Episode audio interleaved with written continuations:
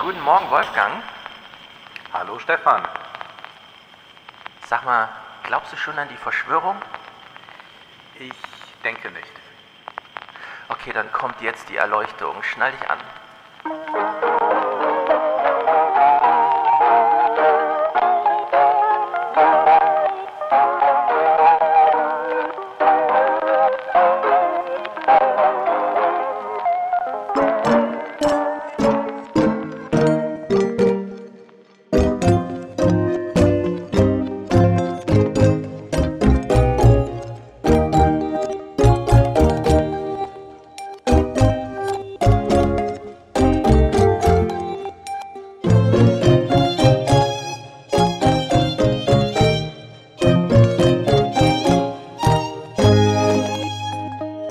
Bist noch nicht erleuchtet, Wolfgang.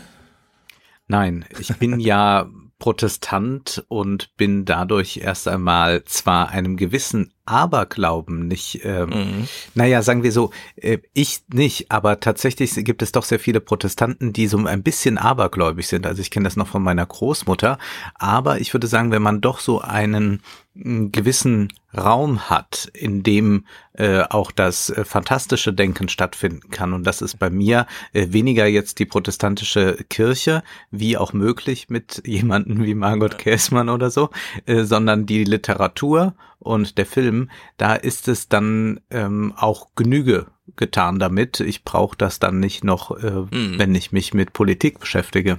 Ja, das ist eine sehr ausgefeilte Antwort. Sie greift nämlich die Pointe hinweg, auf die ein großer Text hinausläuft. Wenn man nämlich gefragt wird, glaubst du an Quanon? Quanon, Quanon, wie auch immer man es ausspricht, Quanon. Ähm, kann man tatsächlich einfach antworten mit, nee, ich habe schon eine andere Religion. Ich glaube schon an ja. anderes. Ja, ich habe schon Gott oder so. Und äh, man muss tatsächlich diese ganze Bewegung, die man da sieht, mal aus dieser Idee befreien. Es ginge da um Verschwörungstheorien. Es geht nämlich um ein bisschen mehr. Und da wir jetzt in Berlin äh, diese Demos hatten und alle sich fragen, was hat's denn damit auf sich? Werden die gefährlich? Wie viele Rechtsextreme sind es denn? Kann man zwei Sachen sagen. Zum einen, die sind so unterschiedlich, die lassen sich nicht politisch organisieren. Das ist das eine. Die sind allerdings so unterschiedlich, dass sie sich nicht dennoch auf einen Nenner einigen können. Und das ist ein neuer Aberglaube. Es, äh, wir haben es in der Dezember-Ausgabe hier in der Vorbereitung dieses Podcasts schon gesagt, diese 20er Jahre, irgendwo werden die Religionen wieder aufploppen und ich glaube, mhm. es ist jetzt soweit. Äh, wir sehen das jetzt an QAnon, QAnon oder wie auch immer. QAnon, QAnon kann man auch sagen. Äh, da sehen wir das jetzt. Das erste Mal. So richtig im, das ist ähm, spezifisch 20er Jahre, die neuen 20er Jahre. Und da gibt's einen Text von Adrienne Lafrance, das ist die Atlantic, The Atlantic Chefredakteurin. Und sie hat im Juni schon, aber ich ziehe den jetzt einfach in den August rein, den Text, weil er jetzt sozusagen nochmal aktueller ist als im Juni. Sie hat im Juni schon The Prophecies of Q geschrieben. Und da wir heute wissen, wir haben uns ja schon darüber verständigt, elf QAnon oder QAnon, äh, es gibt elf QAnon-Vorwahlengewinner in Amerika bei der Republikanischen Partei. Und eine Studie zeigt auf, dass 33 Prozent der Republikaner-Wähler die Wahrheit hinter den Q-Prophezeiungen vermuten und 23 sagen, na, zumindest ist es teils wahr. Also wir hätten hier vielleicht eventuell so knapp eine Mehrheit auf der republikanischen Seite, die dann sagt, ich orientiere mich daran und nicht, was im Fernsehen kommt. Und nur 13 Prozent sagen, ja, Kürnen ist tatsächlich Quatsch. Also, wie ist dieser das sind Text ja ungeheure Zahlen, ja, also die einen wirklich das Fürchten hm. lehren. Da geht's zur Sache wir, in Amerika. Wir sind ja alt genug, um noch so zu wissen, wie jetzt George W. Bush drauf war. Ja. Und das war ja auch kein Zuckerschlecken. Aber wenn du dir das jetzt ansiehst, diese Entwicklung hin zu solchen Geschichten, mhm. dann sind wir da ja nochmal an einem ganz, ganz anderen Punkt angelangt. Ja, vor allem ist es ganz erstaunlich. Du hast jetzt George W. Bush, der galt eigentlich mal als der schlechteste Präsident aller Zeiten. Ja. Und dann hieß ja. es auch, nachdem werden es die Republikaner echt schwer haben, mal wieder Leute zu überzeugen. Wir wissen, wie die Geschichte weiterging. Und selbst aus seinem Mitarbeiterstab haben sich jetzt 100 Leute zusammengefunden, die unterstützt vom Lincoln Project äh, gegen ähm, Trump für Biden äh, explizit Wahlkampf machen. Ja? Also es ist wirklich ziemlich verrückt. Also wie beginnt dieser Text? Davon darf man sich nicht abschrecken lassen, denn man ist auch schnell gelangweilt, das weiß ich. Er beginnt mit Pizzagate und ich gehe auch noch mal kurz drauf ein, denn äh, die, das Datum ist vielleicht äh, gar nicht so unentscheidend. Pizzagate, also dieser Moment, in dem Edgar Welch sich in sein Auto setzt, 360 Meilen nach Comet Ping Pong äh, zur Pizzeria in Washington DC fährt, dort mit ähm, geladenem Gewehr in den Keller stürmt und jetzt wissen wir, was mit den Kindern vor sich geht. Das ist tatsächlich am 4. Dezember 2016 passiert. Also da war Trump schon gewählt. So kurz ist mhm. diese Geschichte, ja.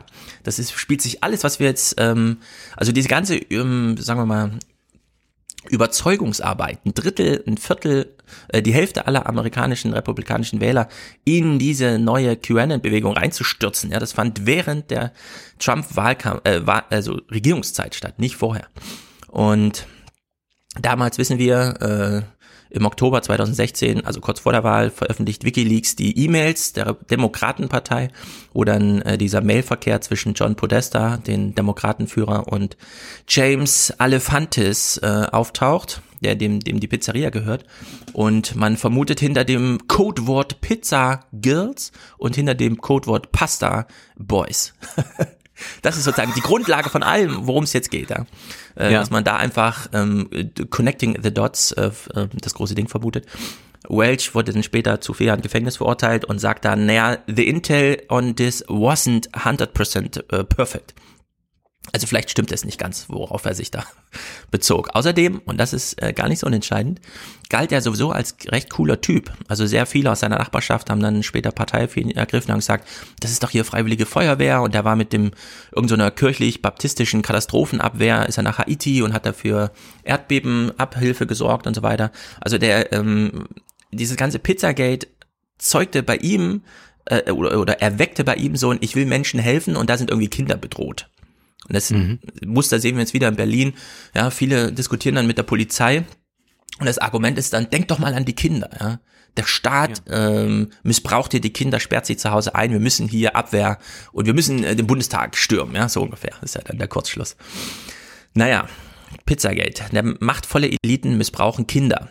Und, ganz wichtig, es gibt Widerstand ja, kam dann später. Also die Verschwörungstheorie, äh, die Eliten missbrauchen die Kinder und dann, und da kommt der Q-Moment rein, es gibt Widerstand. Untergrundpatrioten verteidigen uns gegen diese bösen Eliten. Und dieser ganz wichtige, da kann man sich dranhängen. Also es hat eine positive Seite. Wir kämpfen nicht nur gegen die Eliten, sondern wir kämpfen für Q. Diese positive Seite, die ist da so entscheidend. Sowas haben wir in Europa noch nicht, aber es schwappt ja so langsam über. Und Q postet nun anonym im Internet, wie es dazu kam, gleich, aber das Muster äh, beschreibt die La France ja ganz ähm, ähm, nachvollziehbar. Q postet irgendwas ins Internet, manchmal mehrfach am Tag, manchmal dauert es Wochen, bis der nächste Q-Drop ja, kommt. Ja. Alles passt immer ins Bild. Ähm, beispielsweise das Coronavirus ist natürlich fabriziert vom Deep State. Wer ist der Deep State? Na, Fauci mit Obama, ist doch klar. Äh, außerdem äh, sieht man ja auch an äh, Joseph Epstein oder Jeffrey Epstein, der, der ist ja gestorben, weil er äh, den Plan enthüllt hat, wie Clinton und Obama in 16 Jahren Amerika zerstören wollten. Also zwei amerikanische Amtszeiten und Amerika zu zerstören. Äh, und diese ganze Corona-Hysterie, die ist doch sowieso nur, äh, die soll doch nur die Wiederwahl von Trump verhindern. Ja, alles passt immer ins Bild, allerdings wird natürlich in Rätseln gesprochen und in Prophezeiungen, die nicht immer aufgehen müssen. Ähm, man braucht also ganz viel Internet für diese Aufklärungsarbeit, die auf das Erwachen hinführt. Deswegen auch diese große Bedeutung von 4chan, 8chan, ACAM, wie es alle heißt. Facebook vielleicht auch noch viel, aber nicht ganz so entscheidend.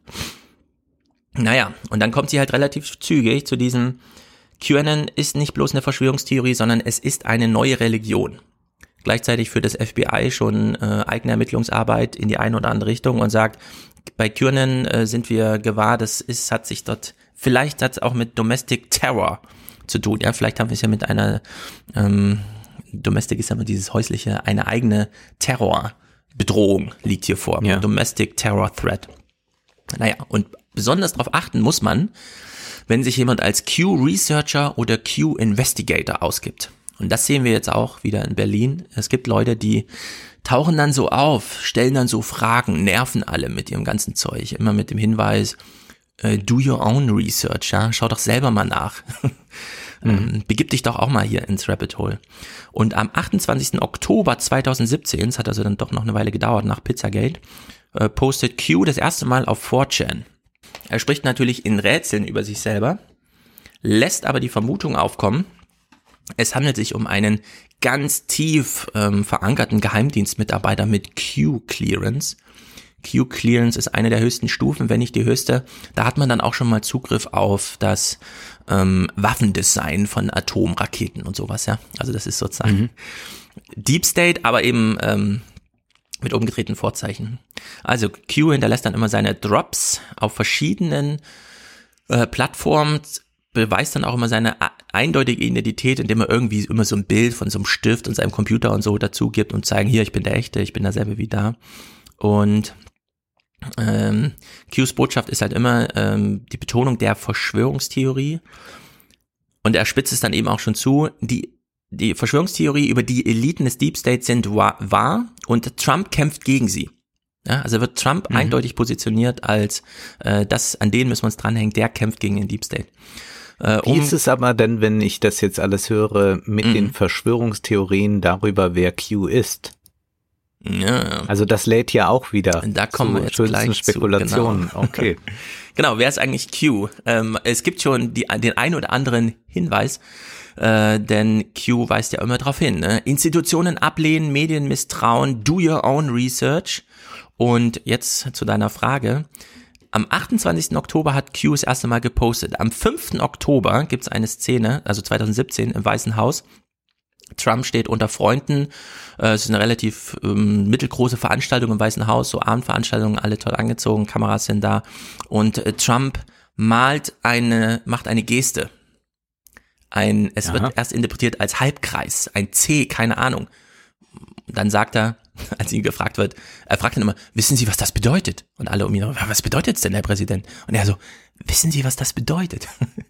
Und dann sagt er, maybe it's the calm before the storm. Möglicherweise ist es die Ruhe vor dem Sturm.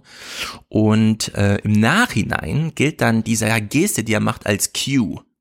Also drei mhm. Wochen bevor Q den ersten Drop abwirft, äh, zeigt sich Trump als Achtung, jetzt passiert irgendwas, ja. Es kommt jetzt. Das ist noch die Ruhe vor dem Sturm.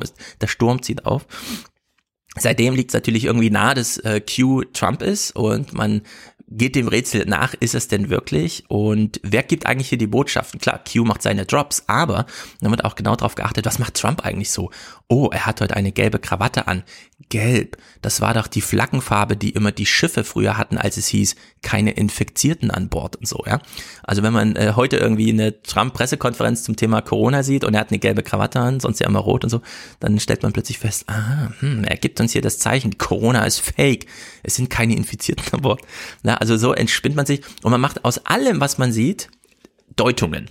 Ja, also es gibt das ganz sind ja große Bildinterpretationen, wie man sie jetzt kennt aus der Kunstgeschichte. So geht man ja vor. Dann hat man Erwin mhm. Panofsky mhm. und so weiter gelesen und dann sieht man sich ein Vermehr an und kann sagen, der Ohrring steht für das, das Hündchen genau. steht für das, die Farbe steht für Keuschheit oder für das Laster oder sonst etwas. Genau man, man, man liest Dan Brown oder guckt sich die Born-Verschwörung an oder, oder hier, ähm, wie heißt es, äh, Homeland, Homeland, ja, wo, wo mhm. er auch zurückkam und dann man rausgefunden, ah, der betet da gerade einen Rosenkranz, hat aber gar keinen Rosenkranz in der Hand.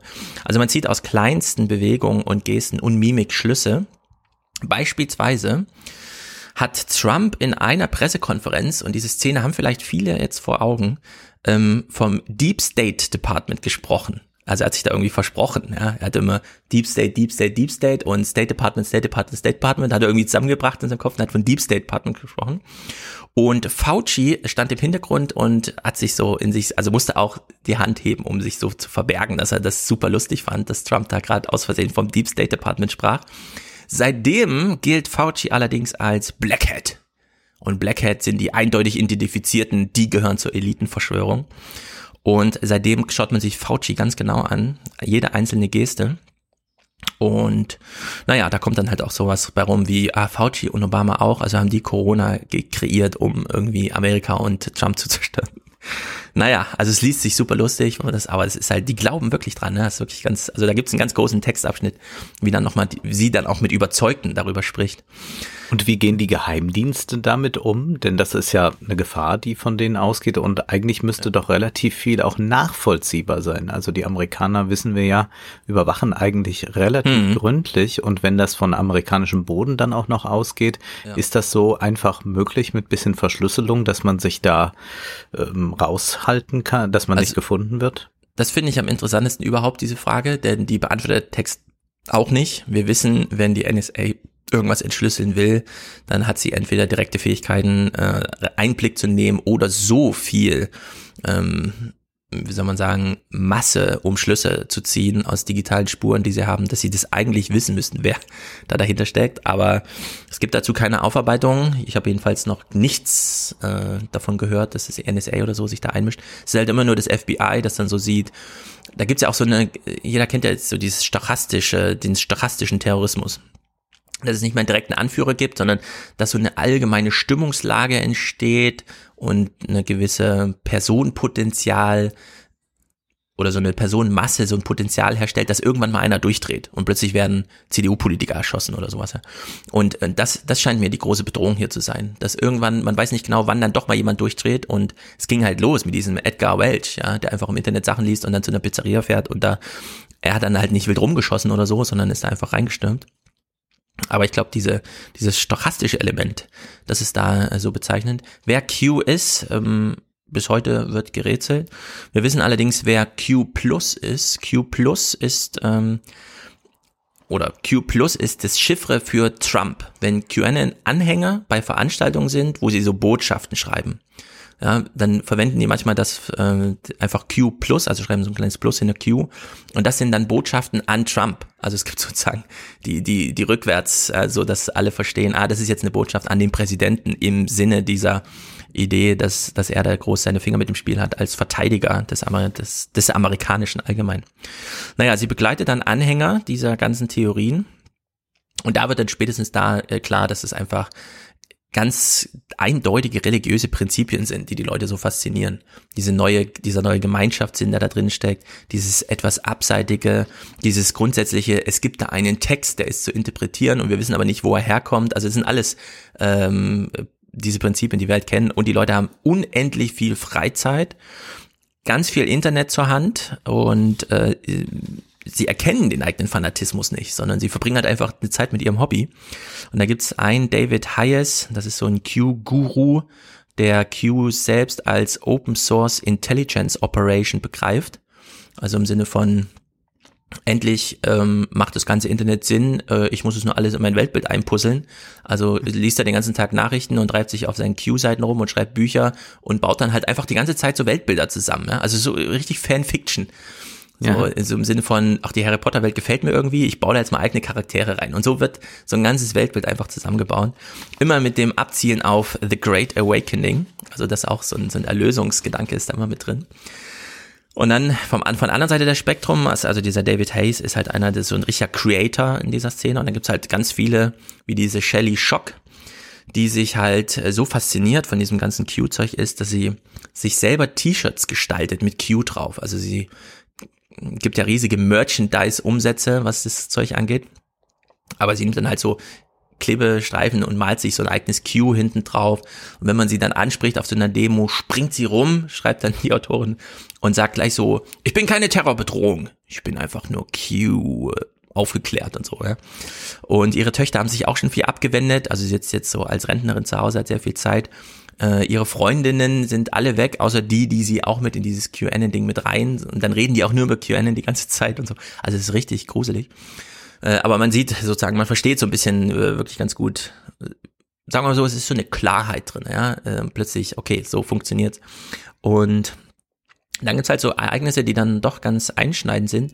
Beispielsweise dieses Massaker in El Paso am zwei, mhm. mit 22 Toten am 3. August vor ziemlich einem Jahr da äh, ging 8chan offline. Und als sie dann bei QAnon festgestellt haben, ey, selbst 8chan nehmen die offline, Äh, dann, ja, und seitdem diversifizieren die halt so richtig ihr, äh, also Q ist mittlerweile überall. Und man kann auch nicht mehr genau wissen, wer es jetzt, also ist es noch der echte Q oder hat da irgendwer jetzt geschafft, die Leute zu überzeugen, dass er Q ist. Also Q ist jetzt überall, äh, auf 8chan folgt dann irgendwie 8cam als, als Seite. Und Mittlerweile ist es im Grunde diese große religiöse Fanfictionerei, also es sind unglaublich viele Leute, die da einfach fasziniert von sind und sich da dranhängen. Und die dann beispielsweise, wenn Trump heute twittert, ja, muss man immer darauf achten, steckt irgendwo ein Q, also ein Q als Buchstabe, steckt das irgendwo in dem Tweet drin, weil dann weiß man schon, okay, ja, auf Reddit, auf 8chan, auf 8cam, auf 4chan, überall geht's jetzt rund, äh, da werden jetzt ja. die Analysen angestellt, beispielsweise hat Trump einmal getwittert, I'm giving consideration to a quarantine, quarantine, quarantine, also zu Quarantäne. Und äh, das hat sich dann bei vielen ähm, sozusagen, es ist doch klar, I am Q, ja. I'm, und dann schreibt man, äh, nimmt man einfach giving consideration to raus und sieht, oh, ein großgeschriebenes Wort, das mit Q beginnt, I am Q. Das ist der Hinweis. Trump is the Q so. Also das ist, mittlerweile wird äh, alles, dieses Weltbild eingebaut. Ähm, die Autorin fasst an diesen, Relig also diese, Theorie, ihre Hypothese, dass es wirklich Religi als Religion jetzt zu betrachten ist. Ja, das fasst sie dann am Ende nochmal ganz schlüssig und auch kurz zusammen. QAnon bedient die ältesten Bedürfnisse dieser Welt. Also die wir jetzt einfach in Religion über die Zeitläufe hinweg und so weiter, äh, die immer äh, Erfolg hatten. Es bietet Orientierungspunkte in dieser schnell sich wandelnden Welt. Das ist natürlich so eine ganz einfache These. Und, und das äh, finde ich ganz interessant. Sie schreibt, QAnon ermöglicht Fundamentalismus. Und hm. sie lässt das so ein bisschen offen. Gibt es das Bedürfnis in uns Menschen? Und irgendwie wissen wir ja doch irgendwie schon und so, ja. Also wenn sich es anbietet, dann doch mal fundamentalistisch von einem Q-Drop zum nächsten uns zu hangeln, dann nehmen wir dieses Angebot doch gerne an. Und na klar, Q selbst bleibt mysteriös, also wer ist Q? Aber QAnon ist ja echt. Das ist ja eine echte Bewegung und das sind auch echte T-Shirts und das ist echte Kommunikation. Und da greift auch so ein bisschen dieses Thomas-Theorem. Ja, kann Gott ähm, kann Gott unecht sein, wenn er so viel Wirkung erzeugt? Also irgendwas, mhm. was so viel Wirkung mhm. erzeugt, muss doch eine Ursache haben, also gibt es Gott wirklich. Und das lässt sich hier wieder ganz äh, wunderbar rein äh, interpretieren. Naja, und am Ende ist es halt einfach die äh, einfachsten Prinzipien des Glaubens. Ähm, erstens, trust the plan, also glaube an den Plan, egal ob es deiner ist oder ob er an dich herangetragen wird, und enjoy the show. Ja, wie sehr äh, leiden die Kirchen gerade darunter, dass die Messen einfach nicht gut funktionieren als Erlebnisapparatur äh, für die Menschen. Ne? Und im Grunde ist diese ganze QAnon-Sache so eine, so eine große Warten auf Godot-Sache, würde ich jetzt sagen.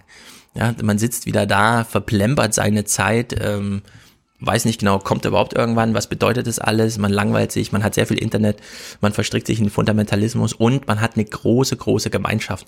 Also dieser Text, würde ich sagen, gilt heute so als, also schon seit ein paar Wochen jetzt so, als das Standardwerk zu QAnon, und äh, wer sich dafür interessiert, sollte da mal vielleicht selber nachlesen, denn das ist jetzt wirklich ein langes Stück. Wenn man das in Pocket aufmacht, steht da so, der Text dauert jetzt 50 Minuten zu lesen, dann ist er auf Englisch. Das heißt, man kann da schon mal so zwei Stunden mit zum Text verbringen. Aber sehr, sehr gut, finde ich interessant. Und auch würde mich noch die Frage interessieren, wie sieht es eigentlich mit QAnon-Anhängern in Ländern aus, in denen die Religion noch viel präsenter ist? Also zum Beispiel in gewissen muslimischen Ländern. Ist das hm. da auch ein Thema oder haben die quasi ihre Religion und benötigen die andere nicht? Das ist sicherlich jetzt schwer zu erforschen. Ja, das, wär, das ist sozusagen die Frage nach der Kontrollgruppe, um die These ja. zu überprüfen, wie passt das, ne? Und ich würde sagen, äh, also die Antwort habe ich nicht. Ähm, allerdings, eine andere Antwort, wir sehen die Attraktivität in Deutschland, wo wir auch keine besonders hohe Präsenz von Religion haben. Wenn dann genau. noch so dieser institutionelle Nachzug, aber nicht das Ideelle. Und wenn man sich einzelne, ich habe jetzt gerade eben noch äh, Spiegel TV-Ausschnitte von Wortbeiträgen, die so in Kameras gerufen wurden in Berlin. Ja, und diese Verweise auf Deep State und Verschwörung von Eliten und was weiß ich, wir werden hier mit Masken und so weiter, ähm, das sind alles sinnlose Sachen, mit denen wir abgelenkt werden von ja, mhm. äh, bis hin zu, wenn die Impfung dann da ist, ist natürlich der Chip mit drinne, weil das gehört ja zur Zerstörung der Welt dazu, dass jemand ne, aktiv die einzelnen Menschen aus dem Spiel nimmt und so. Und das sind wir, die Opfer. Also diese, ähm, sie vergleicht es sehr scharf mit anderen Verschwörungstheorien und zeigt eben diesen großen diesen großen Unterschied von QAnon zu sehr vielen anderen Verschwörungstheorien auf. QAnon bezieht sich auf eine Verschwörungstheorie und schafft aber dieses positive Element. Da gibt's welche, an die kannst du dich dranhängen, weil die schon für dich gegen die Verschwörungstheorie kämpfen. Du bist denen nicht ausgeliefert. Du musst dich einmal verbünden mit, mit Q, sozusagen. Ja? Und dieses Element, das scheint auch in Deutschland auch eine sehr hohe Attraktivität zu haben. Und es leider kein neues Phänomen in Deutschland. Ich habe mich ja kürzlich in der Filmanalyse mit Jud Süß beschäftigt und dort kann man auch gewisse Parallelen äh, dazu finden, nämlich deshalb, weil Jud Süß, also Josef Oppenheimer, wird dargestellt als äh, ein Lüstling, als ein Vergewaltiger. Also der unterwandert den Staat einmal dadurch, so wird es dargestellt, dass er den Herzog durch Schulden an sich bindet und der Herzog dann zur Marionette von Oppenheimer wird. Die Wahrheit ist exakt das Gegenteil. Also Oppenheimer war natürlich abhängig von der Gunst des Herzogs und nicht anderes. Und dann wird er aber auch noch dargestellt, als einer, der sich über die äh, deutschen jungfräulichen Frauen hermacht. Also da ist mhm. man nur noch einen Schritt entfernt davon, der äh, würde sich auch an Kinder ranmachen. Ja. Und dann am Ende sehen wir, dass sich dann die frommen Schwaben zusammentun und sagen, der Jude muss hingerichtet werden. Und das ist wirklich ein Aufruf zur Tat, äh, der in diesem Film da mit drin ist und schafft am Ende, obwohl dieser Film ja, wir haben ja die ganze Zeit den Protagonisten, zu dem wir irgendwelche Gefühle dann doch auch aufbauen, also Oppenheimer, obwohl der hingerichtet wird, wird ein sehr, sehr positives Gefühl äh, bei dem Zuschauer evoziert dadurch, dass sich dort eine Gruppe von Menschen, nämlich diese Schwaben zum Volksaufstand zusammenfindet und sagt, äh, ja. daran müssen wir uns immer erinnern, also das ist dann der Bezug nicht nur 18. Jahrhundert, sondern auch 30er, 40er mhm. Jahre im Nazi-Deutschland. Was ich noch zu dem religiösen Aspekt sagen möchte, ist, dass wir es ja, wenn wir von der christlichen Religion jetzt, also von der katholischen und evangelischen Kirche oder auch von, von der orthodoxen Kirche sprechen, immer mit Institutionen zu tun haben. Nun war das ja doch in den vergangenen Jahrzehnten und auch gerade im Zuge von 68 ein bisschen in Mode, dass man so gegen Institutionen anläuft und Anti-Institutionalismus ganz, ganz hoch hält. Inzwischen hat sich das ja wieder gedreht. Also inzwischen gibt es ja auch viele Linke, die sagen, na ja, also Moment, Institutionen können auch sehr viel Schutz bieten und gerade diese neoliberale Zerschlagung von Institutionen ist gefährlich. Und was die Kirchen ja geschafft haben, und vielleicht ist die katholische Kirche da besonders hervorzuheben, ist, dass sie solche Volks Phänomene, so eine Volksgläubigkeit, dass da irgendwo Maria erschienen ist, mhm. dass da irgendwelche Leute aus den Augen bluten und irgendwelche Visionen haben. Damit musste die katholische Kirche ja in ihrer langen Geschichte immer wieder umgehen. Therese von Connersreuth war so ein Beispiel nochmal aus dem 20. Jahrhundert, Padre Pio und so weiter. Und die Frage ist ja dann immer, wie macht man das eigentlich? Und so hat die katholische Kirche da sehr, sehr viele Tricks.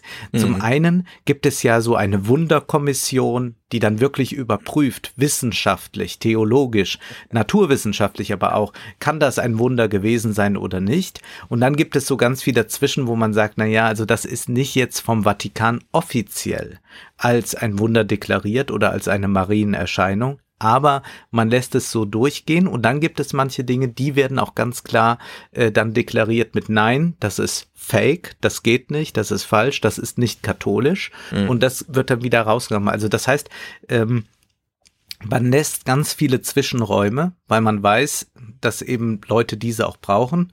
Und man kann dem armen Mütterchen, dem Maria erschienen ist, jetzt nicht wegnehmen, dass das so gewesen ist. Aber wir können jetzt auch nicht von offizieller Seite wirklich deklarieren, ja, das war es. Also bei Lourdes ist das ja so, dass man da offiziell auch äh, als Papst mhm. oder so hinreisen kann. Bei vielen anderen Dingen aber nicht. Und äh, die katholische Kirche hat es sehr lange verstanden, genau diese verschiedenen Mischformen zu akzeptieren, zu integrieren, ohne dann eben zu sehr eine Sektengläubigkeit zuzulassen. Und das ist, fällt natürlich weg, wo die Kirche zum Beispiel hier in Deutschland immer weniger Einfluss hat. Mhm.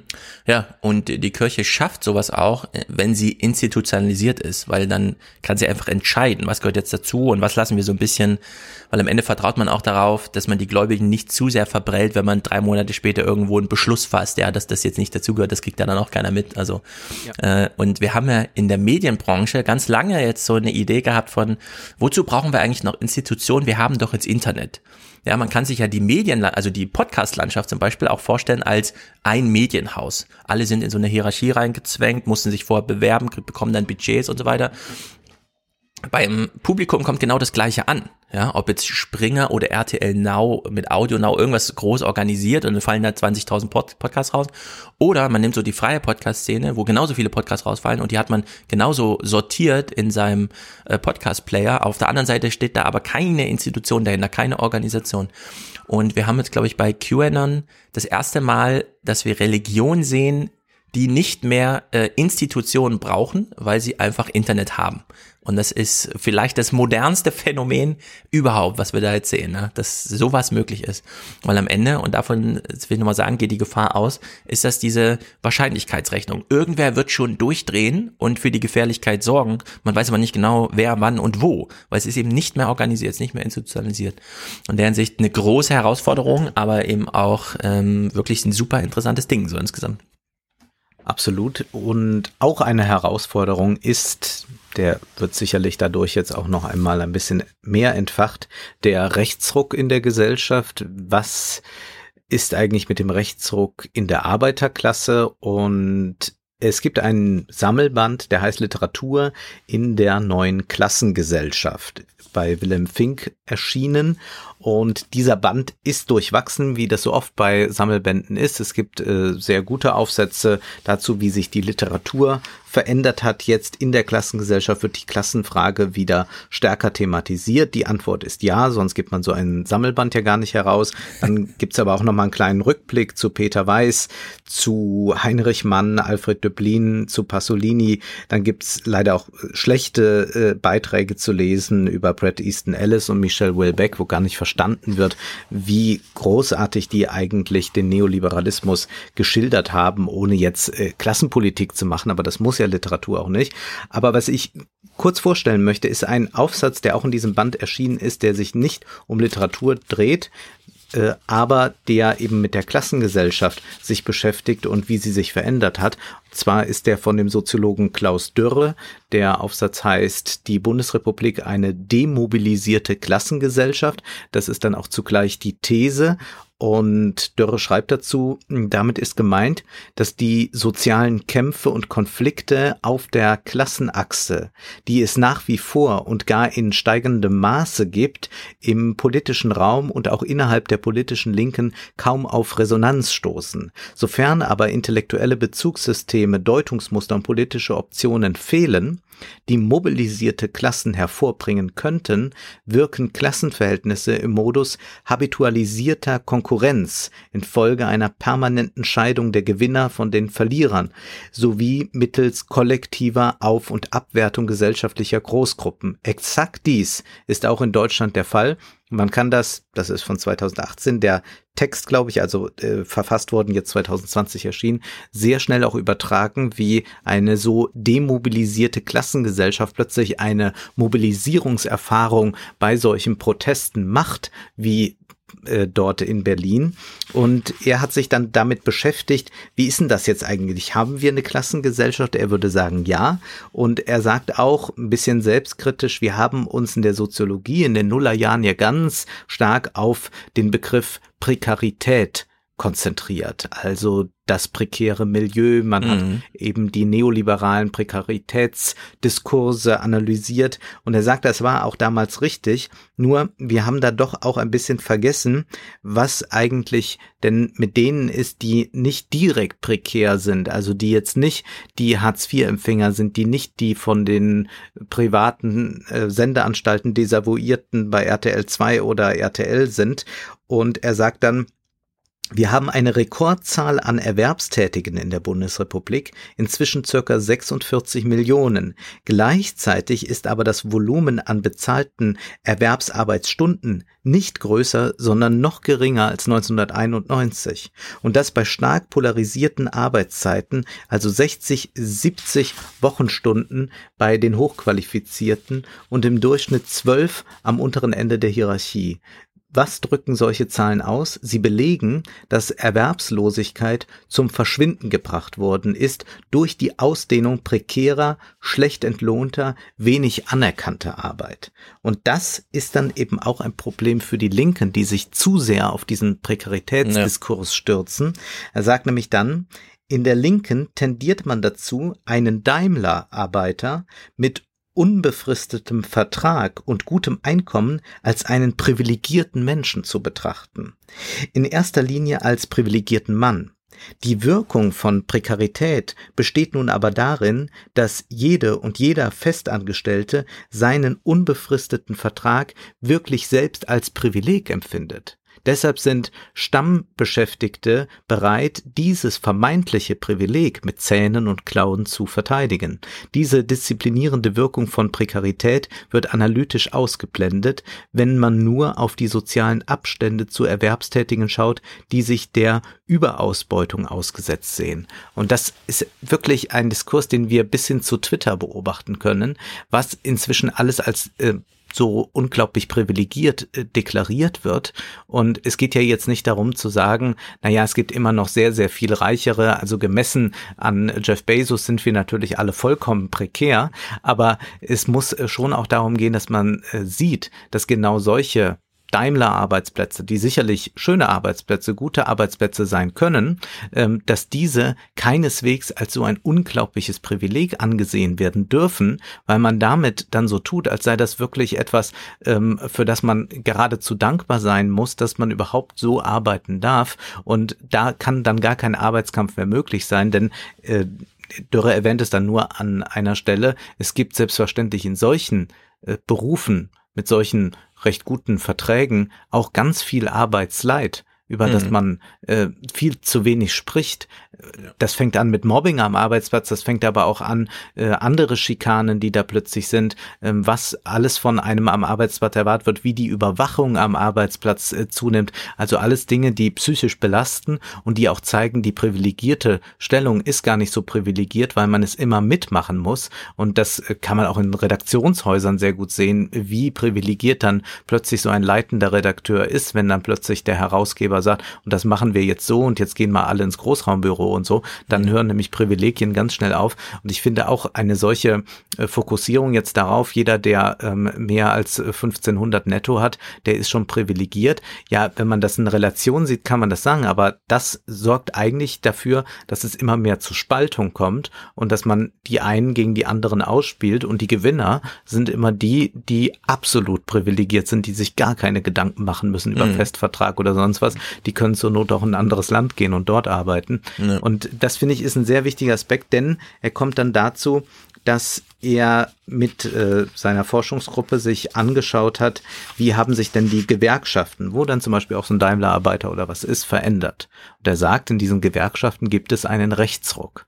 Es gibt viele, die, und er hat 130 qualitative Interviews geführt und noch einige andere Dinge gemacht, ähm, die sich ganz offen nicht nur zur AfD bekennen, sondern er zitiert dann Aussagen von äh, Leuten, die sagen, ja, die Flüchtlinge, da müsste man jetzt mal Buchenwald aufmachen, wieder, ähm, nicht um sie zu verbrennen, aber dass man sie jetzt erstmal da alle gesammelt hat. Also mhm. solche Aussagen in einem Interview, das äh, dort Fass Fass geführt wird, das muss man sich also vorstellen. Und er bringt dann ein Beispiel, dass da eben diese Dichotomie dann auch ähm, dieses Bewusstsein für die Klasse, das, das kippt dann nach rechts. Es kippt, wenn dieses Oben-Unten-Bewusstsein nationalisiert wird, und zwar in folgender Weise. Ein befragter Betriebsrat sagt uns etwa, meine Frau verdient 1700 Euro. Ich habe 1700 Euro, zwei Kinder. Wir brauchen zwei Autos, um unsere Arbeitsplätze zu erreichen. Wir haben unbefristete Arbeitsverträge. Und dann rechnet er vor, nach Abzug aller fixen Kosten bleiben der Familie 1000 Euro. Davon muss noch Essen, Kleidung gekauft werden, es reicht nicht für Urlaub, es reicht nicht mal fürs Wochenende ins Restaurant. Und dann macht er einen Vergleich und sagt, ich habe in der Zeitung gelesen, jeder Deutsche verdient so im Durchschnitt 3300 Euro brutto. Und dann kommt der entscheidende Satz, bin ich etwa kein Deutscher? Und ja. dann geht das eben dann weiter bis hin, aber die Flüchtlinge bekommen Geld. Und was er eben sagt, ist, dass ähm, die Rechten es jetzt gerade sehr gut verstehen, sich auch als die eigentlichen Demokraten zu verkaufen. Also wir sind noch für die Arbeiter, für das Volk mhm. noch da, während die anderen euch vergessen haben. Und so endet eben seine Betrachtung damit, dass wir also dringend wieder über eine neue Klassenpolitik nachdenken müssen, weil wir eben sonst so eine Auferstehung des völkischen Nationalismus erleben könnten. Es muss darum gehen, schreibt er, die demobilisierte Klassengesellschaft wieder in eine mobilisierte zu verwandeln. Ja. Also auch allen mal ins Stammbuch geschrieben, die sich in hm. linken Parteien engagieren. Ja, genau. Äh, ich habe ja ähm, so die letzten fünf Jahre, seit ich nicht mal bei der FAZ war, immer mal auch hier, wir haben ja die IG Metall in Frankfurt zum Beispiel.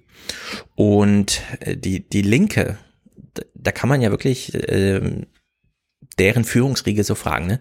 Warum seid ihr so fasziniert oder warum ähm, behandelt ihr öffentlich eigentlich nur Armut als Thema? weil man einfach grundsätzlich mal so funktional sagen kann, das ist ein sehr unattraktives Thema. Dafür interessieren sich nur Leute, die betroffen sind die kriegst du aber nicht richtig mobilisiert, dann zeigst du immer Leute, die leiden, dann sitzen sehr viele dem Fernseher und sagen, mit denen will ich eigentlich nichts zu tun haben, also ne, beschäftige ich mich mit denen und wähle die dann in Folge auch nicht. Und Während die Linke also vor Jahren, das hat sich mit Katja Kipping dann so ein bisschen geändert, als sie dann auch mal so Themen wie Urlaub, Feierabend und so weiter thematisiert hat. Aber es war ganz so lange so dieses, die Linke hat sich gegründet, äh, weil die SPD Hartz IV gemacht hat und damit gingen die Armen verloren, also kümmern wir uns um die Armen. Gleichzeitig saßen die Gewerkschaften daneben und haben dann Befragungen gemacht, beispielsweise die IG Metall, ich glaube so 2015, wo sie dann alle Mitglieder mal befragt haben. Das machen die auch nicht so oft, deswegen sind die dann immer mal überrascht, was da so rauskommt. Und das wichtigste Thema der IG Metall-Mitarbeiter war Arbeitszeit. Ja, also die waren ganz weit weg von diesem ähm, keine Ahnung, in meinem Werk arbeiten auch Werkverträgler und ich sehe mal, wie die leiden und ich will mich da mal engagieren und, und so, sondern äh, da ging es ganz konkret um dieses, mein Arbeitgeber lässt mir keine Zeit und da nützt es mir auch nichts, wenn er mich gut bezahlt oder mir beim Dienstreisen das drei Sterne, äh, fünf Sterne Hotel gibt, sondern ich bin dann halt nicht bei meiner Familie und das finde ich blöd, ja. Und dieses Thema Arbeitszeit zeigt ja eigentlich äh, das Spektrum, was dann in dem von dem Auto da gerade, ja, dass es eben sehr viele gibt, die ähm, viel leisten können, gut ausgebildet sind und bei denen dann der Arbeitgeber so ein riesen Bohai macht, ähm, so im Sinne von, wir haben gesehen, Google ist der beste Arbeitgeber, weil es da Tischkicker gibt und so, ja, und plötzlich stehen bei BMW überall Tischkicker und man hat so seinen eigenen Physiotherapeuten, den man einmal im Monat besuchen kann. Und gleichzeitig ist man aber weg von seiner Familie und darunter leidet man und es wurde nie so richtig aufgegriffen von den Parteien im linken Spektrum, was so die Ergebnisse von tatsächlicher Arbeiterbefragungen mhm. so sind, ja, und es passte nie so richtig zusammen. Bis dann doch irgendwann mal Katja Kipping, gerade jetzt bei Corona mit diesem Urlaub, ja, ein Recht auf Urlaub, sollte nicht der Staat Urlaub finanzieren und so weiter. Weil ich glaube, da wieder kriegt man ähm, sehr viele Leute über das Gehaltsspektrum und das Bildungsspektrum hinweg wieder zusammen und sagt, ja, euch steht jetzt erstmal allen Urlaub zu. Recht genau, auf Feierabend. Sonst und nämlich diese digitale Effekt verstärkt. Man hat einen Effekt verstärkt, den es ja gibt von Bürgerseite, dass sie immer glaubt, dass sie mit den Armen nichts zu tun hat. Ja. Dabei steht genau. sie ihnen eigentlich viel, viel näher, denn der Absturz kann ja jederzeit kommen, da muss eine Kündigung kommen, vielleicht noch irgendeine blöde Krankheit, die irgendwas mhm. verhindert äh, oder auch mal Pech gehabt. Äh, das gibt's ja solche Berechnungen, wenn drei Geräte im Haushalt kaputt geht, dann haben einige Leute schon große Probleme, müssen ja. sich überschulden. Also eigentlich ist eine Nähe da, aber die wurde dann nie so erkannt. Und dann hat man eigentlich sehr häufig dann von linker Seite gesagt, äh, man muss was für die Armen tun, für die, die äh, prekär leben, was ja absolut richtig ist, hat aber dann geglaubt, ach, das kriegen wir bestimmt auch gut hin, indem wir denen, die 2000 netto haben, sagt, ihr seid unglaublich privilegiert. Und damit hat man ja. auch von dort aus eine Spaltung hinbekommen. Ja. Während ja auch gerade Leute, denen es schlecht geht, auch einen großen Wunsch haben, äh, vielleicht mal 2000 netto zu verdienen, also auch privilegiert zu sein und das klingt so, als sei das irgendwie was ganz, ganz Schlimmes und das wäre, glaube ich, auch eine, eine, eine sehr gute Möglichkeit und du hast vollkommen recht, Arbeitszeit scheint mir auch, wenn ich mit äh, allen Menschen, die mich so umgeben, mhm. spreche, ein ganz, ganz großes Thema zu sein. Ja. Und da hat jetzt noch niemand gesagt, es ist so toll, ich bleib jetzt noch zwei Stunden länger auf der Arbeit, weil wir jetzt auch äh, Nespresso-Maschinen dort aufgebaut haben. Ja, vor allem Digitalisierung heißt, du nimmst die Arbeit mit nach Hause und so weiter. Ne? Also der ganze Drang zum Homeoffice, gut, die Linke tauscht gerade ihr Führungsteam aus, aber irgendwann sollten sie auch mal wieder sprechfähig werden bei dem einen ja. oder anderen Thema. Gut, apropos Geräte, digitale Souveränität zum Schnäppchenpreis, schreibt Fefe bei heise.de. Spektakulärer Text. Er beginnt mit dem, was wir alle irgendwie so ein bisschen mitbekommen haben. Mozilla, also die Stiftung hinter Firefox, hat 25 Prozent seiner Mitarbeiter entlassen, weil und so finanzielle Sorgen. Wir wissen ja, Mozilla lebt überhaupt nur noch, weil Google immer hunderte Millionen überweist dafür, dass, wenn man sich einen Firefox-Browser runterlädt, eben die Google-Suche standardmäßig eingestellt ist. Firefox, weist Fefe darauf hin, ist der letzte Browser, der nicht Chromium benutzt als sozusagen Rendering, Aufarbeitungsmaschine von dem, was als Internetquellcode für Webseiten hergestellt und äh, weitergeleitet wird. Selbst Microsoft ist ja jetzt umgeschwungen und hat Edge auf Chromium-Basis gestellt, also auf die Open-Source-Basis, die bei Google entsteht. Und dadurch erwächst ein Anliegen, vor allem in Europa, wir brauchen hier digitale Souveränität, um, und das schreibt Hefe dann ganz deutlich, das betrifft gerade jetzt auch Corona-Zeit ist ein Anlass dafür, wir brauchen oder wir müssten eigentlich genug Kapazität vorhalten, um den Bedarf unserer von IT abhängigen Wirtschaft zur Not, schreibt er noch, selbst zu befriedigen. Ich würde sagen, selbst ohne Not, ja, sollten wir vielleicht mal Computer, Hardware und Softwaremäßig haben, die Maschinen steuern, die nicht auf amerikanische und chinesische Zuarbeit angewiesen sind.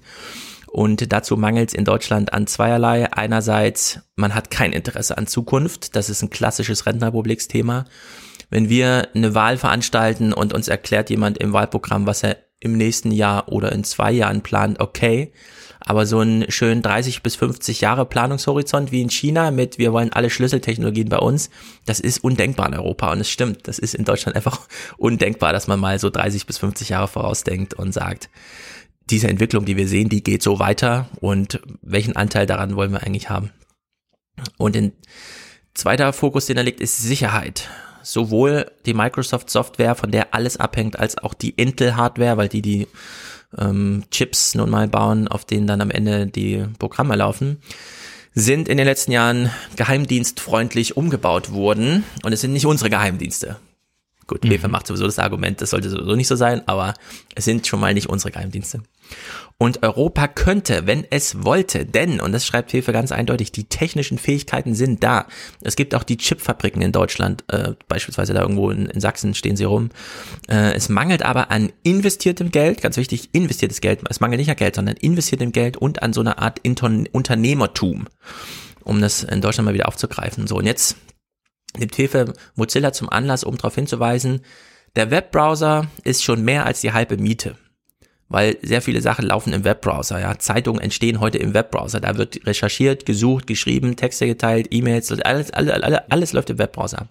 Oder kann im Webbrowser ablaufen. Und da haben wir jetzt diese Monokultur von Google und gleichzeitig ist sie überall. Also wir haben ein super präsentes Problem mit wir benutzen wir ganz vieles Webbrowser und wir haben nur noch einen. Wir haben nur noch die Monokultur Google mit Chrome.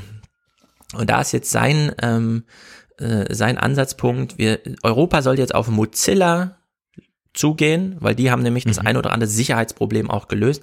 Die haben beispielsweise äh, eine neue äh, eine neue Programmiersprache entwickelt, Rust oder Rust heißt die, die sich mal mit dem Problem befasst, dass Google bisher alle Sicherheitsprobleme immer nur damit löst, dass der Browser so modular aufgebaut wird, alles in seine kleine Sandbox, so dass man, wenn man die eine aufgeknackt hat, was wohl nicht sehr schwierig sein soll, um irgendwelchen Code auf Rechnern auszuführen, dass man zumindest nicht in die anderen Sandboxen rüberkommt. Und das ist aber immer nur Behilfs, so also Aushilfs, nicht so richtig, na gut, kann man so machen, aber es ist eigentlich nicht so richtig gut. Bedeutet auch viel Leistungseinbußen. Und Mozilla wollte genau dieses Problem lösen und hat es wohl auch sehr gut gelöst, wie Fefe hier schreibt. Da glauben wir ihm einfach mal, weil er sich auskennt. Und da sollte ähm, Deutschland jetzt und Europa tätig werden, denn, Zitat, der Webbrowser ist die Plattform der IT der Zukunft. Wenn wir die Webbrowser nicht auf vertrauenswürdige und belastbare Füße stellen, können wir uns den Rest der Bemühung gleich sparen. Die Bundesregierung fordert da hier auf, soll nun die Mozilla Stiftung zweckgebunden unterstützen bei der Entwicklung von dieser Rust, Rust Technologie und grundsätzlich den Browser einfach mal sicher zu machen. Das wäre die größte Leistung für am wenigsten Geldinvestitionen, die man im Moment für das Vorantreiben sicher Infrastrukturen leisten kann. Also Fefe mhm. ist hier ganz eindeutig, ganz klar in dieser Aussage, nehmt euch Mozilla, steckt da Geld rein, äh, verbindet das mit diesem Anspruch. Es geht hier nicht um die Features und dass es toll aussieht, sondern dass es sicher ist und dass man das in großen Betrieben und so weiter einfach mal betreiben kann. Und als zweiten Vorschlag machte außerdem sollten wir die Chips, die Hersteller, die Chip-Hersteller kaufen. ARM ist zum Beispiel, ähm, ARM hat sich ja zuletzt jetzt sehr gegen Intel wieder durchgesetzt mit äh, krassem Zeug, wo einigen so die Kinnlade runterfielen.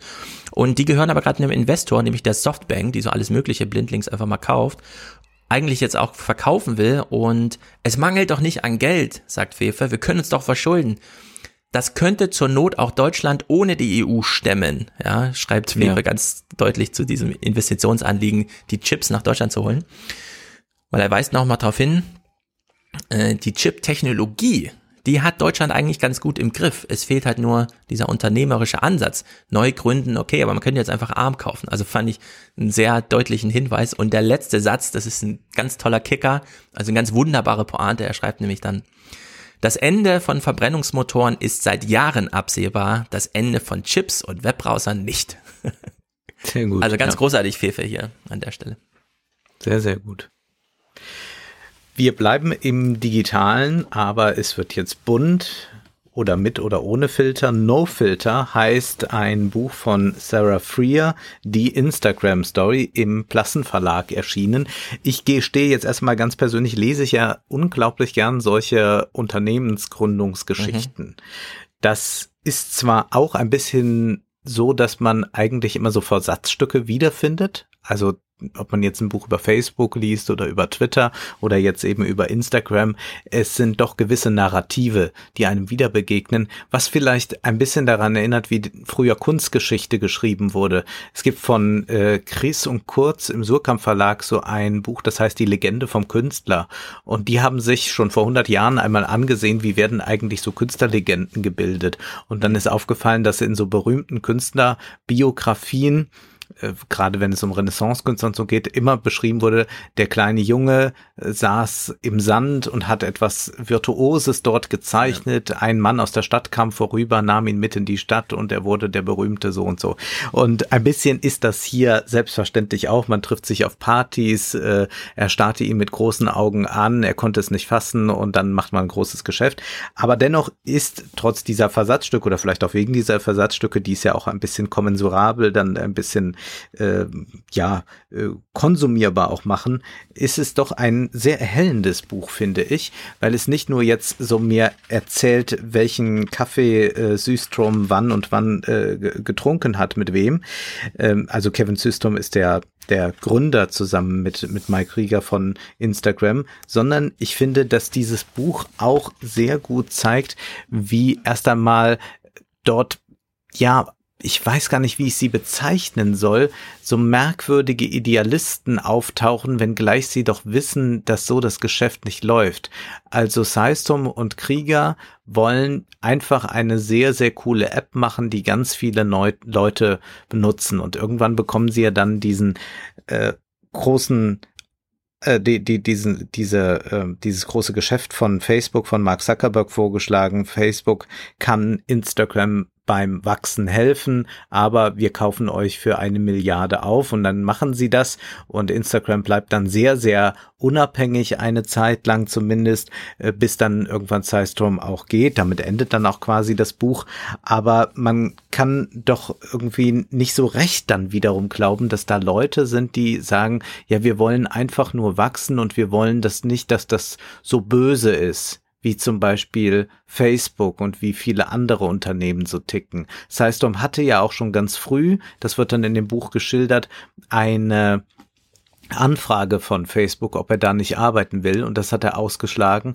Auch bei Twitter wollte er dann nicht arbeiten und er wollte auf jeden Fall etwas eigenes auf die Beine stellen. Der ist ja 83 geboren, Krieger ist 86 geboren und die waren sehr jung, ne? 24, 25 und kommen dann eben dazu, dass man doch eigentlich so etwas brauchen könnte, wo man die Fotos hochlädt und dort dann auch direkt das in der App bearbeiten kann. Das ist eigentlich, so ist auch hier eine Legende, die Idee von Zeistroms Freundin, die sagt, na ja, so Fotos von mir mit dem Handy machen und die dann bei einer Plattform hochladen, die dann auch noch jeder sehen kann, diese Fotos, da bin ich mir unsicher. Ich sehe auf Fotos eigentlich nicht so gut aus und so Handyfotos, die sind doch eher unvorteilhaft und dann bringt sie ihn wohl auf die Idee, so wird es zumindest kolportiert, entsprechende Filter doch einzuführen. Die lässt man sich dann designen, die einen aufhübschen. Und das ist ja heute das ganz Entscheidende bei Instagram, beziehungsweise der Titel No Filter spielt eben auf einen ganz, ganz bekannten Hashtag an, dass mhm. eben Leute ein Foto das unbearbeitet ist, das von sich hochladen. Ja. Und das ist das Authentische. Und was mir gar nicht so klar war bei der Lektüre, dass Instagram vor allem um zu wachsen auf Stars anfangs gesetzt hat. Also, dass man dachte, okay, die Stars sind bei Twitter ganz aktiv. Das kennen wir hier aus Deutschland nicht so stark, aber das war eben in Amerika so. Die sind auf Twitter ganz aktiv. Facebook ist ihnen eigentlich ein bisschen zu kompliziert. Das merkt man auch so, dass auch viele Facebook-Tools dann gar nicht funktionieren, weil man dann hundertmal klicken muss und das kann man auch dann so einen Popstar nicht so einfach mhm. verkaufen. Und die sind aber erst einmal bei Twitter und jetzt versucht man die eben auf Instagram rüber zu bekommen. Und da ist dann Justin Bieber jemand, der ganz entscheidend ist für das Wachstum von Instagram. Und Justin Bieber hat aber dann erst einmal die Idee, ach, ich lasse mir von denen Geld zahlen. Ja, das fand ich Oder auch. die sollen mir Anteile geben an Instagram, dass ich überhaupt dahin gehe. Und da war Systrom dann sehr, sehr hellsichtig und hat gesagt, nee, machen wir nicht. Das ja. gibt es nicht. Und das die anderen machen das ja, ne? Facebook und so. Die genau. bezahlen ja tatsächlich für die, die zahlen dafür, dass eben dort, dort Content stattfindet. Später hat man dann ein bisschen das geändert. Also man hat beispielsweise Channing Tatum, den Schauspieler, dazu überredet, das erste Foto seines äh, Neugeborenen doch auf Instagram hochzuladen. Er soll doch nicht die Fotos an irgendwelche Klatschmagazine verkaufen, ja. sondern man hat ihm dann im Prinzip Werbegeld zur Verfügung gestellt, mit dem er seinen neuen Film bewerben kann. Also beziehungsweise hat man ihm äh, dann Werbung, Werbefläche freigeschaltet, äh, die er dann auf Instagram nutzen kann. Also eigentlich hat man ihn auch bezahlt. Man hat auch den Papst dazu bewegt, auf mhm. Instagram zu sein. Da ist dann Zeistum, musste innerhalb von 36 Stunden nach Rom fliegen und dort den Papst treffen. Da hat man das dann mit vielen Kameras inszeniert, wie der Papst sein erstes Foto dort hochlädt und äh, glaube ich, der Kommentar von ihm dazu war, betet für mich. Ähm, sehr schön fand ich auch die Anekdote. Es sind viele Anekdote, die äh, Anekdoten, äh, aus denen man sich dann so ein bisschen selbst auch ein Bild basteln muss. Die Anekdote mit äh, Taylor Swift, dass man also Taylor Swift äh, gesagt hat, wir haben da so ein neues Tool und zwar Stories. Und zwar hat man das ja doch ziemlich klar kopiert von Snapchat. Das wird ja. auch nochmal in diesem Buch verhandelt, wird aber auch schon in dem Facebook-Buch verhandelt, das du ja mal vorgestellt hast.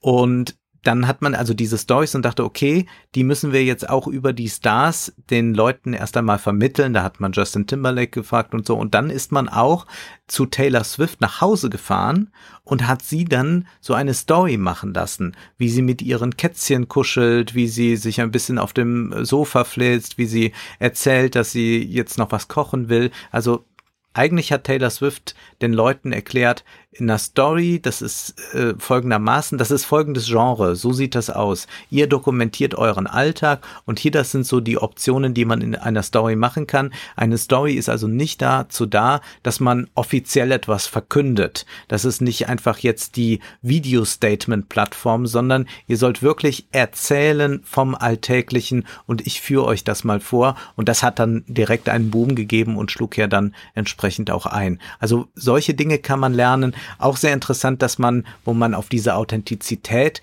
ist, so sehr abzielt, dass man auf keinen Fall möchte, dass Werbung zu sehr nach Werbung aussieht. Erst einmal soll Werbung sehr attraktiv sein. Anfangs hat man ja nur einzelne Unternehmen dort werben lassen, immer nur eines am Tag. Und dann hat Zeisturm sogar selbst nochmal Bilder bearbeitet von Konzernen, wo er sagte, nee, das ist aber nicht schön. Das möchte ich so auf meiner Seite ja. nicht haben. Und man hat dann den Anfangs-Influencer, beziehungsweise eigentlich fingen die Stars auch damit an, dann äh, entsprechende Werbekooperationen zu machen, den hat man dann äh, doch nahegelegt, bitte auf etwas zu achten. Und ich äh, zitiere das mal hier.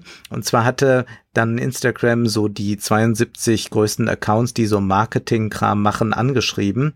Und da schreibt die Autorin, in einer E-Mail an die Mitglieder dieser Liste der empfohlenen Nutzer erläuterte das Unternehmen seine Überlegungen.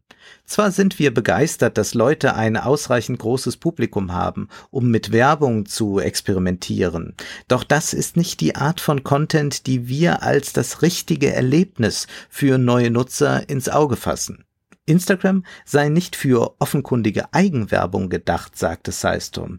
Es sei für Kreativität, Gestaltung und Erlebnisse gedacht und Ehrlichkeit. Zitat, ich glaube, das, was es so gut macht, ist die Ehrlichkeit, die die Fotos mit sich bringen. Und wir wissen ja heute, wenn es irgendwas Verlogenes gibt, dann Instagram. Und dann wird auch dann nochmal gesagt, äh, in so einem Memo, mit einer sehr aufschlussreichen Wortwahl, die Unternehmen und Marken, die Instagram nutzen, die besten und erfolgreichsten, sind diejenigen, bei denen es als ehrlich und echt rüberkommt. Und das ist eigentlich das, was dann immer wieder eingefordert wird. Also Influencer seid ja. ehrlich und echt und bitte auch die Konzerne und dann funktioniert das. Das ist äh, ja im, im hohen Maße eben Unsinn, wie jeder, der mal auf Instagram nur drei Minuten verbracht hat, sagen kann. Aber diese Authentizitätsrollen, die da gespielt werden, die, und darauf geht die Autorin auch immer wieder ein, haben uns natürlich entsprechend geprägt. Es geht dann auch um die Körperbilder, die da entstehen. Ganz wichtig ist auch der Kim Kardashian Clan. Mhm. Da hat dann die eine 17-jährige, ich glaube, war das äh, Kylie Jenner, äh, sich die Lippen aufspritzen lassen und hatte das aber nicht gesagt, dass sie das äh, gemacht hat, sondern sie postete sich und äh, junge Mädchen fingen plötzlich an, an so Schnapsgläsern ihre äh, Lippen reinzusaugen, damit sie auch so dicke Lippen bekommen und sich damit fotografieren können. Also man hat wirklich gewollt, jetzt so auszusehen und wenn man sich den, den Kardashian-Clan anguckt, der insgesamt, glaube ich, äh, weit über eine halbe Milliarde Follower dort hat, ähm, kann man sich nur aus denken, wie stabil junge Psychen sein müssen, um nicht davon doch affiziert zu werden.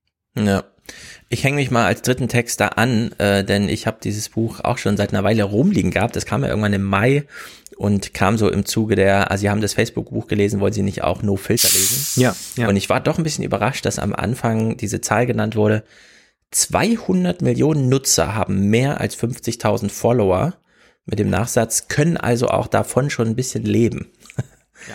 Und das ist dieses interessante Modell bei, Face, äh, bei, bei Instagram, dass man die Plattform wirklich nur als Plattform benutzt und dort mit eigenen Agenten und eigenem Kontakt zu Werbern und so weiter auf Instagram wirbt und gar nicht Instagrams Werbeinfrastruktur kann man auch machen, wie bei Facebook und YouTube und so weiter, äh, das damals, sondern dass man das tatsächlich auf eigene Füße stellt.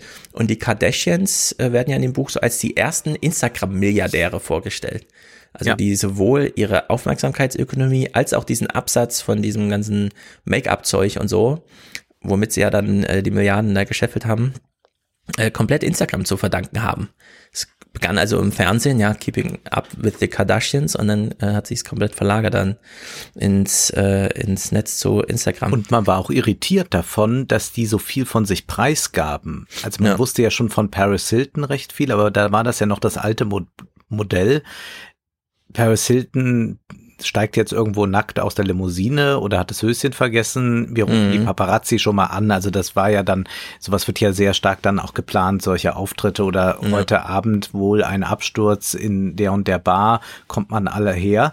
Aber es war nicht so freiwillig in dem Sinne. Man hat hin und wieder Sachen lanciert oder dann rutschen irgendwelche Nacktfotos mal raus, wie das dann immer so produziert wird. Ein ja. bisschen haben die It-Girls in Deutschland das ja auch getan. Und hier war es aber ganz klar, die haben gleich ihr Privatleben gezeigt und dann waren dann auch, das wird ja auch geschildert, einige irritiert und haben da mal angerufen bei der Mutter von Kim Kardashian, sag mal, was macht denn eure Tochter eigentlich da? Ihr, ihr, und, und auch die andere, ihr, ihr, ihr zeigt euch da alle so privat. Ist das denn richtig? Die haben das wirklich erkannt mhm.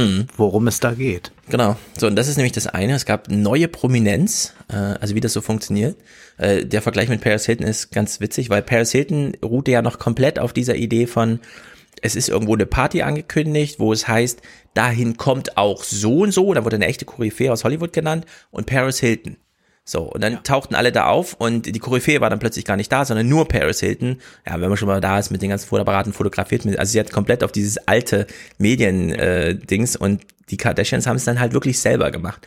Die haben diese, aus diese Fernsehsendungen sind die dann so selber, wir haben selber ein Smartphone, wir fotografieren uns selbst. Wir machen nicht mehr dieses große, das kam dann natürlich im Zuge, aber es war vor allem das Selbstmachen. Und was ich auch interessant fand an dem Buch, wie nochmal das iPhone als archimedischer Punkt dargestellt wird. Also wir, es ist ja. das Web 2.0 schon so ein bisschen, naja, plaudert so vor sich hin irgendwie in diesen Weblogs und so. Äh, die Blasen sind geplatzt äh, aus diesem E-Commerce-Zeug. Und dann kommt plötzlich dieses iPhone und jeder hat eine Kamera. Und diese Kamera ist plötzlich das wichtigste Spielzeug für alle. Alle wollen plötzlich Fotos machen, weil es war das erste Mal, dass alle einfach Fotoapparate haben.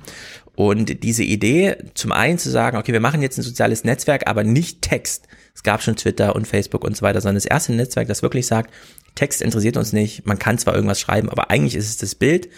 Und dann nochmal, und das fand ich dann wirklich äh, sehr deutlich, weil man, ich kenne ja selber die Zeit, ja, wir haben ja alle an dieser Zeit teilgenommen damals, als es Flickr gab und Fotobucket und alle meinten, oh, jetzt machen alle Fotos, na dann lade doch deine Fotos hier hoch und lade deine Freunde ein, sich die Fotos da anzuschauen.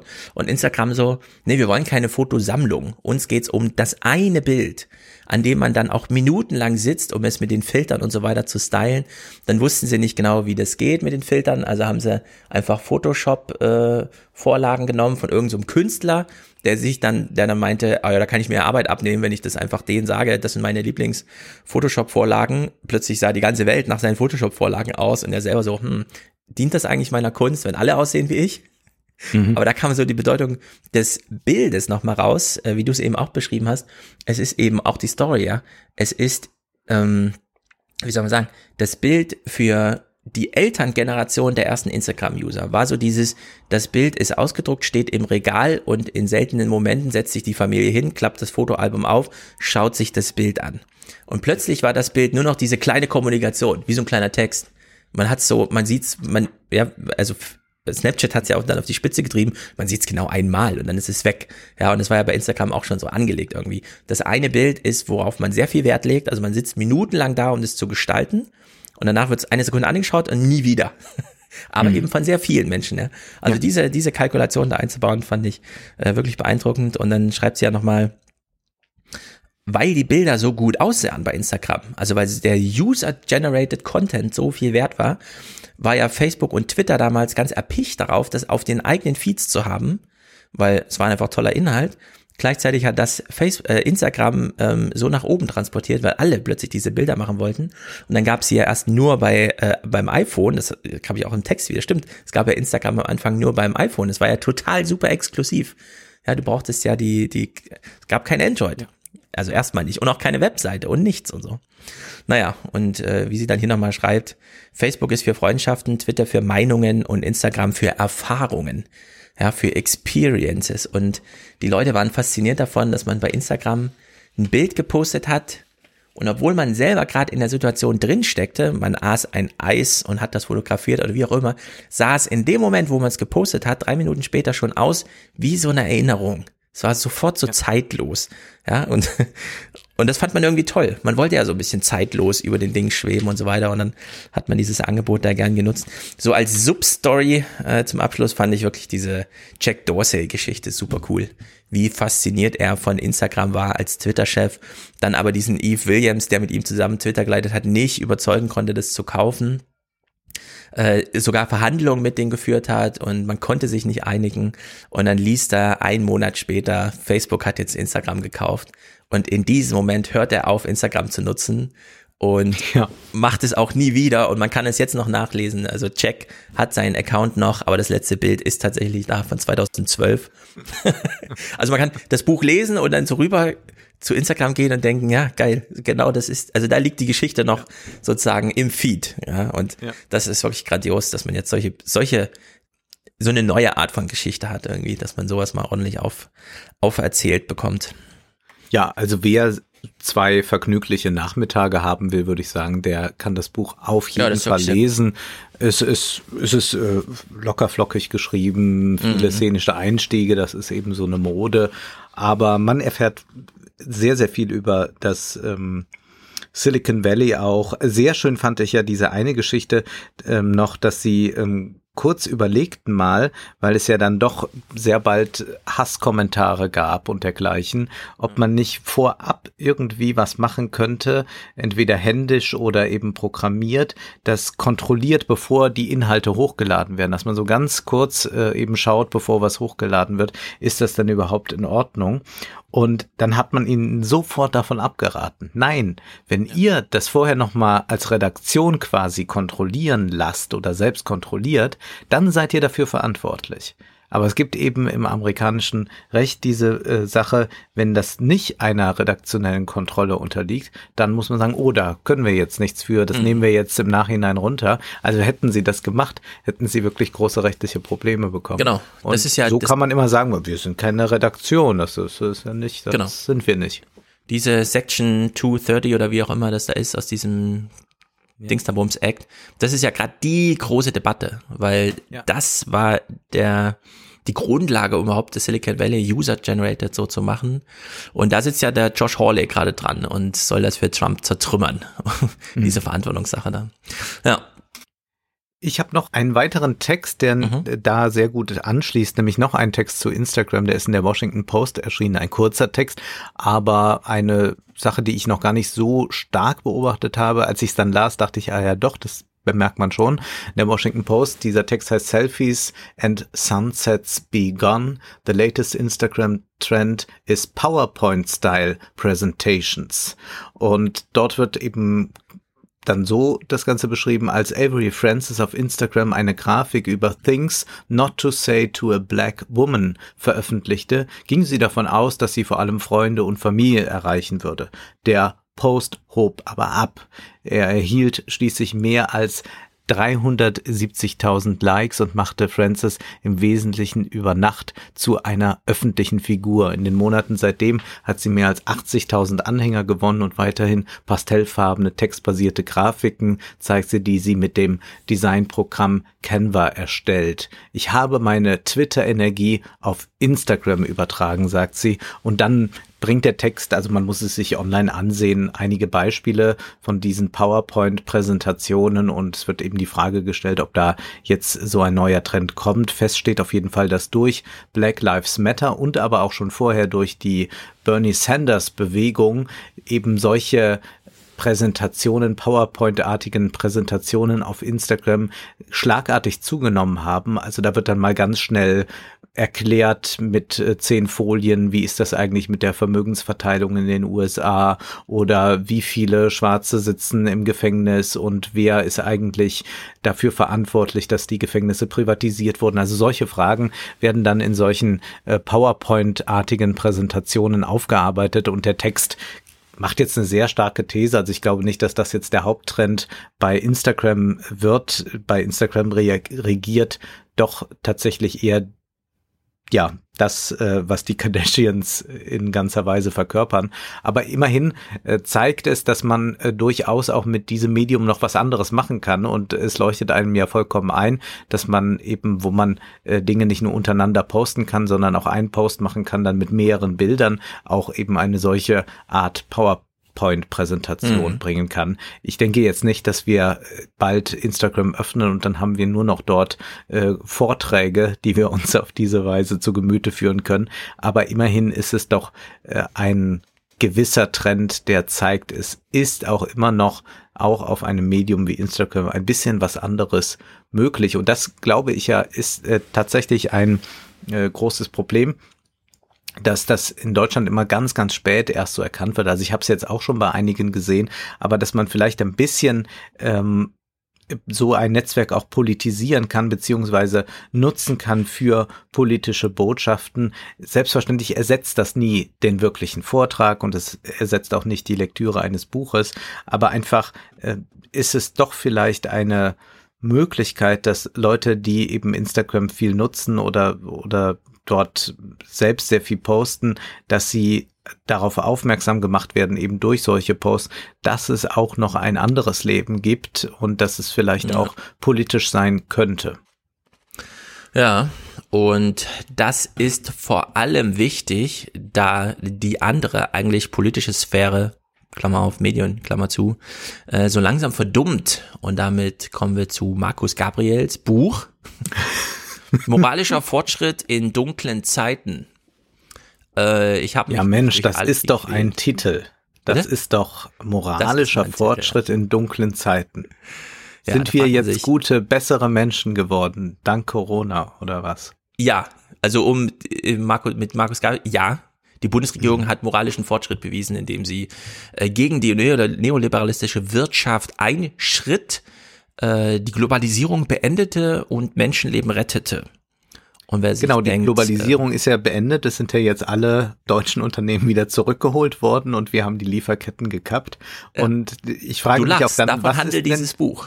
aber was ist denn bitte die, also was ich ja nicht verstehe, ist die, die Alternative. Also ist jetzt, ist jetzt zu sagen, ja, äh, die Regierung unter Angela Merkel, die hat nicht regiert wie Trump und gesagt, wir lassen die erstmal alle äh, ins Verderben rennen? Äh, ist das Sehr jetzt der, der, große moralische Fortschritt? Weil ich würde mal sagen, in einer Krisensituation hat ja die deutsche Politik, also zumindest die der Bundesrepublik, doch immer gezeigt, dass sie dann sagt, gut, das ist jetzt gerade wichtig. Also wenn eine Sturmflut oder so war, hat ja auch einer gesagt, nee, die Märkte werden aufgemacht, die Fischmärkte müssen stattfinden, ist mir alles egal. Also das heißt, in solchen Fällen, also wir leben im Kapitalismus und ähm, ich will da ja auch nicht irgendwas beschönigen, aber wir leben ja nur natürlich jetzt nicht in einem System, äh, wo, wo, wo Leute in, mhm. äh, bei Wind und Wetter rausgetrieben werden und wo man sagt, ist alles scheißegal, ja. Hauptsache die Wirtschaft, also wo ist, wa, was hätten so. die dann sonst gemacht? Ich bin schon, also diese These bringt mich eigentlich schon auf die Palme.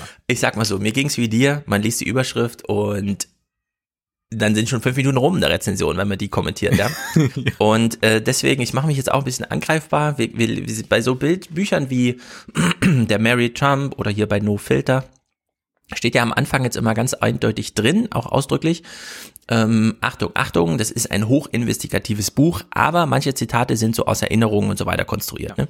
In der Hinsicht muss ich mich jetzt auch mal angreifbar machen. Ich habe nur die Einleitung von Markus Gabriel gelesen, denn danach war die Zeit, die ich für dieses Buch aufbringen wollte, rum, da ich schon, während ich es las, mehr Text in den Kommentaren zu meinen An also zu meinen ähm, Markierungen gemacht habe, als Text im Ursprung in der Einleitung stand. Ja? Deswegen ja. referiere ich einfach nur kurz meine wie, Gedanken. Wie halt bei den ganz großen Werken, ne? Bibel, Kritik der Reihenvernunft Richtig. und so, da sind die Kommentare auch immer Es kann länger. auch ein positives Zeichen sein, aber in dem Fall nicht. Ich hatte nichts Positives anzumerken. Also die Einleitung von Markus Gabriel, moralischer Fortschritt in dunklen Zeiten. Ich trigger jetzt vielleicht den einen oder anderen Hörer, denn ich lese einfach mal die ersten zwei Sätze vor. Es herrscht eine große Aufgeregtheit. Die in den letzten Jahrzehnten, spätestens seit dem Mauerfall 1989, für selbstverständlich gehaltenen Werte von Freiheit, Gleichheit, Solidarität und deren marktwirtschaftliche Verwirklichung scheinen unkontrollierbar ins Wanken geraten zu sein. Wir alle wissen, was ist denn jetzt hier los und so. Dann schließt er an. Also der Markt verwirklichte. Ja, Freiheit, Gleichheit, Solidarität. Ja, Bislang. Das sieht Jetzt ja gerät ins Wanken. Sinn auch so, ja. Jetzt gerät es ins Wanken. Und er schreibt, er fügt an, dieser Vorgang, den man als Wiederauferstehung der Geschichte betrachten kann, wird von einer Verwirrung moralischer Begriffe begleitet. Wir scheinen in einer tiefen Wertekrise zu stecken, die unsere Demokratie infiziert hat Okay, wir lassen es mal außen vor, ja, weil das ist zu einfacher Kritik. Äh, Freiheit, Gleichheit, Solidarität wurden durch die Marktwirtschaft verwirklicht in Deutschland. Okay, also wenn man das Nehmen wir das mal so. Nehmen wir das mal so hin. Ich hätte jetzt gedacht, äh, das geht dann vielleicht gerade, also das wäre selbst für einen Hospitanten im Konrad-Adenauer-Haus schon zu dumm, irgendwie sowas zu schreiben, aber gut, er hat's geschrieben.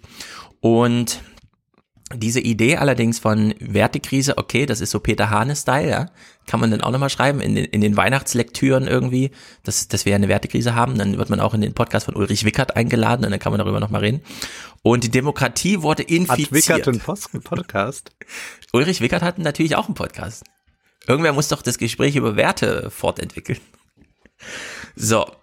Also die Demokratie wurde infiziert von einer großen Aufgeregtheit. Und da frage ich mich so ein bisschen, ja, das ist so die Idee von die Demokratie, die ist nämlich infiziert im Sinne von, also das Böse kam von außen. Demokratie gut. Marktwirtschaft hat ja alles verwirklicht, was wir uns so gewünscht haben. Ne?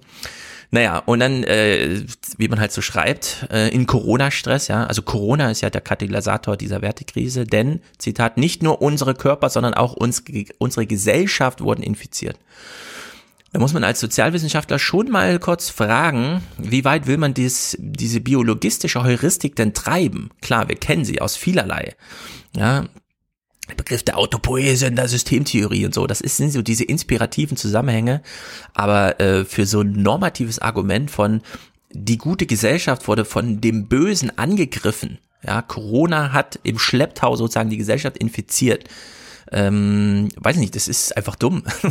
also so pf, äh, ideenlos, sowas zu schreiben. Ja, nur weil der Körper, weil man jetzt alle, weil alle von Infektion sprechen, redet man da jetzt auch von Infektion. Naja. Die Corona-Pandemie ist ein Weckruf. Sie wirkt geradezu, als habe unser Planet sein Immunsystem aktiviert, um die um die Hochgeschwindigkeit unserer Selbstausrottung zu bremsen und sich vor weiteren Übergriffen jedenfalls temporär zu schützen der Vorwurf, den ich hier mache, also äh, unabhängig davon, dass es irgendwie blöder ist, man hat sowieso, finde ich, Schwierigkeiten 2020 mit so Handlungstheorien, ja. Weil Handlungstheorien, da ist man doch irgendwie so, na, hat man das nicht in den 80ern dann mal so hinter sich gelassen? Will man nicht zu so einem funktionalen, strukturalistischen Argument, äh, Konstruktivismus, zählt das denn gar nichts? Was ist denn mit der Phänomenologie? Ja, was ist von Hegel übrig geblieben? Und äh, jetzt der Welt zu unterstellen, sie handele hier gerade gegen uns, ja, das ist nicht nur Intelligent du weißt, Design. was er eigentlich sagen müsste. Hm? Er müsste Gott sagen. Denn Gott, wir genau. haben ja damals, äh, ich erinnere dich dann, wir haben ja damals die Papstrede gehabt ja. in den 29ern. Die Papstrede zu Corona. Und da sagt der Papst ja exakt das. Ja. Wir waren zu schnell unterwegs und Gott hat jetzt mal gesagt, nicht so flott. Genau, jemand hat für uns gebremst. Das ist sozusagen die Idee von Intelligent Design nochmal übertrieben, weil es ist nicht nur im Ursprung intelligent gewesen, sondern er greift jetzt auch noch ein, der Gott, ja. Er hat Corona geschickt, um uns auf den richtigen Pfad zurückzuführen oder so. Also es wirklich super Banane. Um Menschenleben zu retten, das Gesundheitssystem aufrechtzuerhalten und die Infektionsketten der Pandemie zu unterbrechen, danke Herr Nachrichtensprecher an der Stelle, dass Sie diese Aufzählung nochmal so schön gemacht haben, wurde die neoliberale Annahme außer Kraft gesetzt, Marktlogik sei das oberste gesellschaftliche Gebot, während die viel verhängnisvollere Klimakrise bisher nicht dazu geführt hat, dass wir tiefergreifende wirtschaftliche Einbußen in Kauf nehmen, um das moralisch Richtige zu tun, hat das neuartige Corona Coronavirus kurzerhand Sand ins Getriebe der globalen Produktionsketten geworfen. Lieber Herr Gabriel, ich möchte mit einer Gegenthese aufwarten. Äh, Corona hat überhaupt erst ähm, Benzin ins globale Produktionskettensystem, äh, ja, da wurde das Sand rausgespült. Es läuft jetzt noch viel runder als vorher. Äh, beispielsweise bis äh, niedergeschlagen in einzelnes Denken, wenn wir jetzt alles nach Systemrelevanz äh, aufteilen oder was weiß ich, den Kulturbetrieb austrocknen, der hier mal so ein bisschen reflektieren könnte oder beispielsweise diese Art der Honorierung von Effektivität, diese, was wir heute erleben. Ja, das ist nicht Sand im Getriebe der Globalisierung, sondern das ist genau das Gegenteil. Da wurde nochmal ordentlich nachgeölt und man hat gesehen, Amazon kann Globalisierung besonders gut. Zack, gleich mal Unternehmenswert verdoppelt. Während genau, Corona, ja die haben ja sehr glaubhaft den Eindruck vermittelt, sie sorgen dafür, dass wir unsere Produkte bekommen und sie haben dann ja sogar planwirtschaftlich gehandelt, indem sie gesagt haben, gut, wer jetzt gerade DVDs oder CDs bestellt, der wird nachrangig behandelt. Wichtiger sind die Leute, die zum Beispiel Nahrungsmittel bestellen. Also ich hatte auch eine gewisse Hoffnung auf eine Deglobalisierung, die einsetzen könnte im Sinne von, wir brauchen nicht unendlich lange Lieferketten, aber wir erleben jetzt auch gerade ja äh, vom BDI, glaube ich, ist das, äh, oder, oder wer das, wer das gefordert mhm. hatte, äh, dass man sagte, weil es so ein bisschen nationalistischen Kurs mal jetzt in der Wirtschaftspolitik gab, auch bei Altmaier, wie ist denn das mit den deutschen Unternehmen in China und so, da sagen die, um Gottes Willen, jetzt nimmt uns doch bitte nicht diesen großen Investitionschancen weg, die uns in China jetzt blühen, nur weil ihr gerade äh, nicht in der Lage gewesen seid, äh, rechtzeitig Masken zu bestellen. Ja. Diese Realität geht an Markus Gabriel vorbei. Die Globalisierung hat, Zitat, angesichts des Coronavirus ist sie wie ein Kartenhaus in sich zusammengestürzt. Sie liegt gerade in Trümmern. Also wirklich sehr lustig. Und dann als zweites die Digitalisierung. Was hat's mit der auf sich? Zitat. Die Digitalisierung, insbesondere die rapide Ausbreitung des Internets und das Eindringen des Smartphones in unseren Alltag, hat einen Wettlauf um Daten, Lauschangriffe, gezielte Manipulation durch Tech-Monopole und Cyberangriffe aus Russland, Nordkorea und China mit dem Ziel der Destabilisierung liberaler Gedankenguts ausgelöst. Ach so. Ja, es ist nicht so, dass wir jetzt gerade äh, Fefe gelesen haben, der meint, äh, wir sollten uns mal gegen die amerikanische Technologiehoheit hier, nein, sondern es sind Cyberangriffe aus Russland, Nordkorea und China, die uns gerade am größten ähm, und so. Ja, das, Nordkorea, da habe ich natürlich am allermeisten Angst vor. Ja, also hier hat wieder der Hospitant äh, in der CDU-Zentrale die Feder geführt, glaube ich. Das ist ganz schlimm. Das, und wir müssen dazu sagen, Doch, das, würde auch, das würde auch Norbert Röttgen nicht so sagen.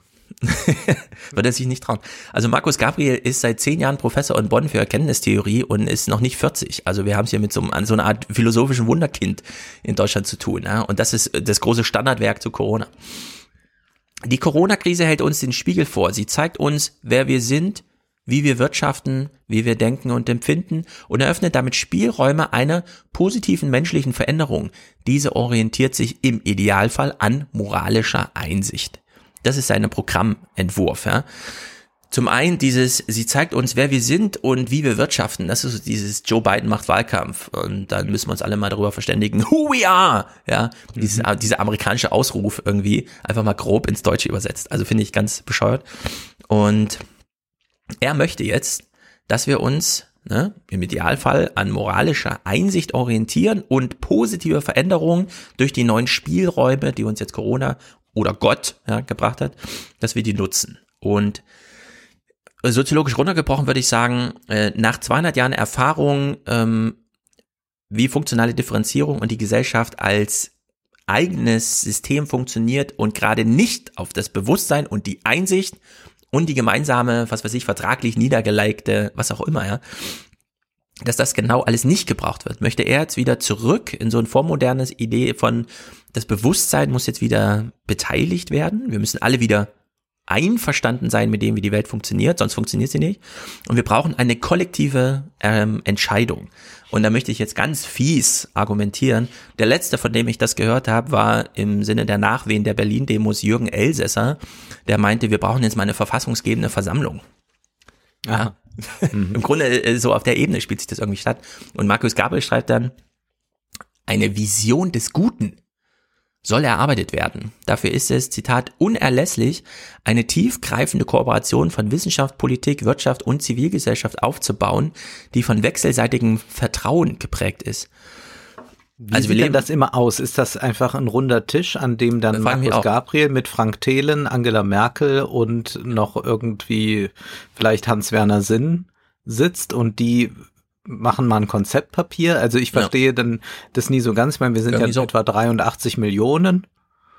Wenn jetzt die Hälfte Lust hätte daran, dann wird's ja schon schwierig. Ja, also Elsässer wird da konkret. Aus jedem Bundesland sollen 100.000 Leute zehn Repräsentanten wählen, die ja. dann gemeinsam ähm, da sitzen und eine neue Verfassung schreiben, um Deutschland aus dem Schrumpfgebiet BRD zu befreien. ich weiß nicht genau, was Gabriel gemacht hat. Also Markus Gabriel schwebt hier irgendwas vor von, und da frage ich mich auch, was ist der Maßstab für wechselseitiges Vertrauen? Also wann findet, wann stellt man fest, dass man, dass man die Sitzung jetzt eröffnen kann, weil das wechselseitige Vertrauen hergestellt ist? Ja, das ist. Wie, wie ja. wird das ermessen? Sagen dann alle, ich vertraue euch, also können also, wir jetzt anfangen? Oder? Da muss man ja auch nochmal einfach sagen, wir haben es äh, mit Interessen in der Politik zu tun, wir haben es mit Interessen in der Wirtschaft zu tun. Äh, Oder, Vertrauen ist so ein genau. wunderbarer Verschleierungsbegriff dann auch, mit dem man eben gerade ein Geschäft abwickeln kann. Aber das heißt nicht, wenn ich dir jetzt als Geschäftspartner bei dieser einen Transaktion vertraue, dir tief in die Augen blicke und sage, ja, ja der Stefan meint hier das Richtige, dann heißt das nicht, dass ich dir morgen auch noch vertrauen kann, sondern das ist ja ein ständiges Abwägen. Das lernt man übrigens, wenn man solche Biografien über Instagram oder Facebook Book liest, dann merkt man, ja. wie das so ist mit Vertrauen und wechselseitigem und hin und her. Genau, also Vertrauen spielt so lange eine Rolle, wie nichts anderes eine Rolle spielt. Beispielsweise wissenschaftliche Wahrheit, äh, finanzielles Vermögen, ja, also Geld, äh, weil dann sprechen wir von Interessen. Und äh, dann sind wir aber nicht mehr auf dieser interpersonalen Ebene, sondern dann reden einfach Institutionen miteinander, die natürlich sprechfähige Agenten Also was weiß ich, gewählte Bundeskanzler, CEOs oder sonst was haben, ja, Universitätsprofessoren der Erkenntnisphilosophie. Und äh, die Idee, die ihm hier vorschwebt, er mit Vertrauen hat eigentlich das falsche Wort benutzt. Er möchte eigentlich Vernunft sagen und traut sich aber nicht richtig. Und wir müssen aber sagen, äh, die funktional differenzierte Moderne, die funktioniert mit unterschiedlichen Rationalitäten.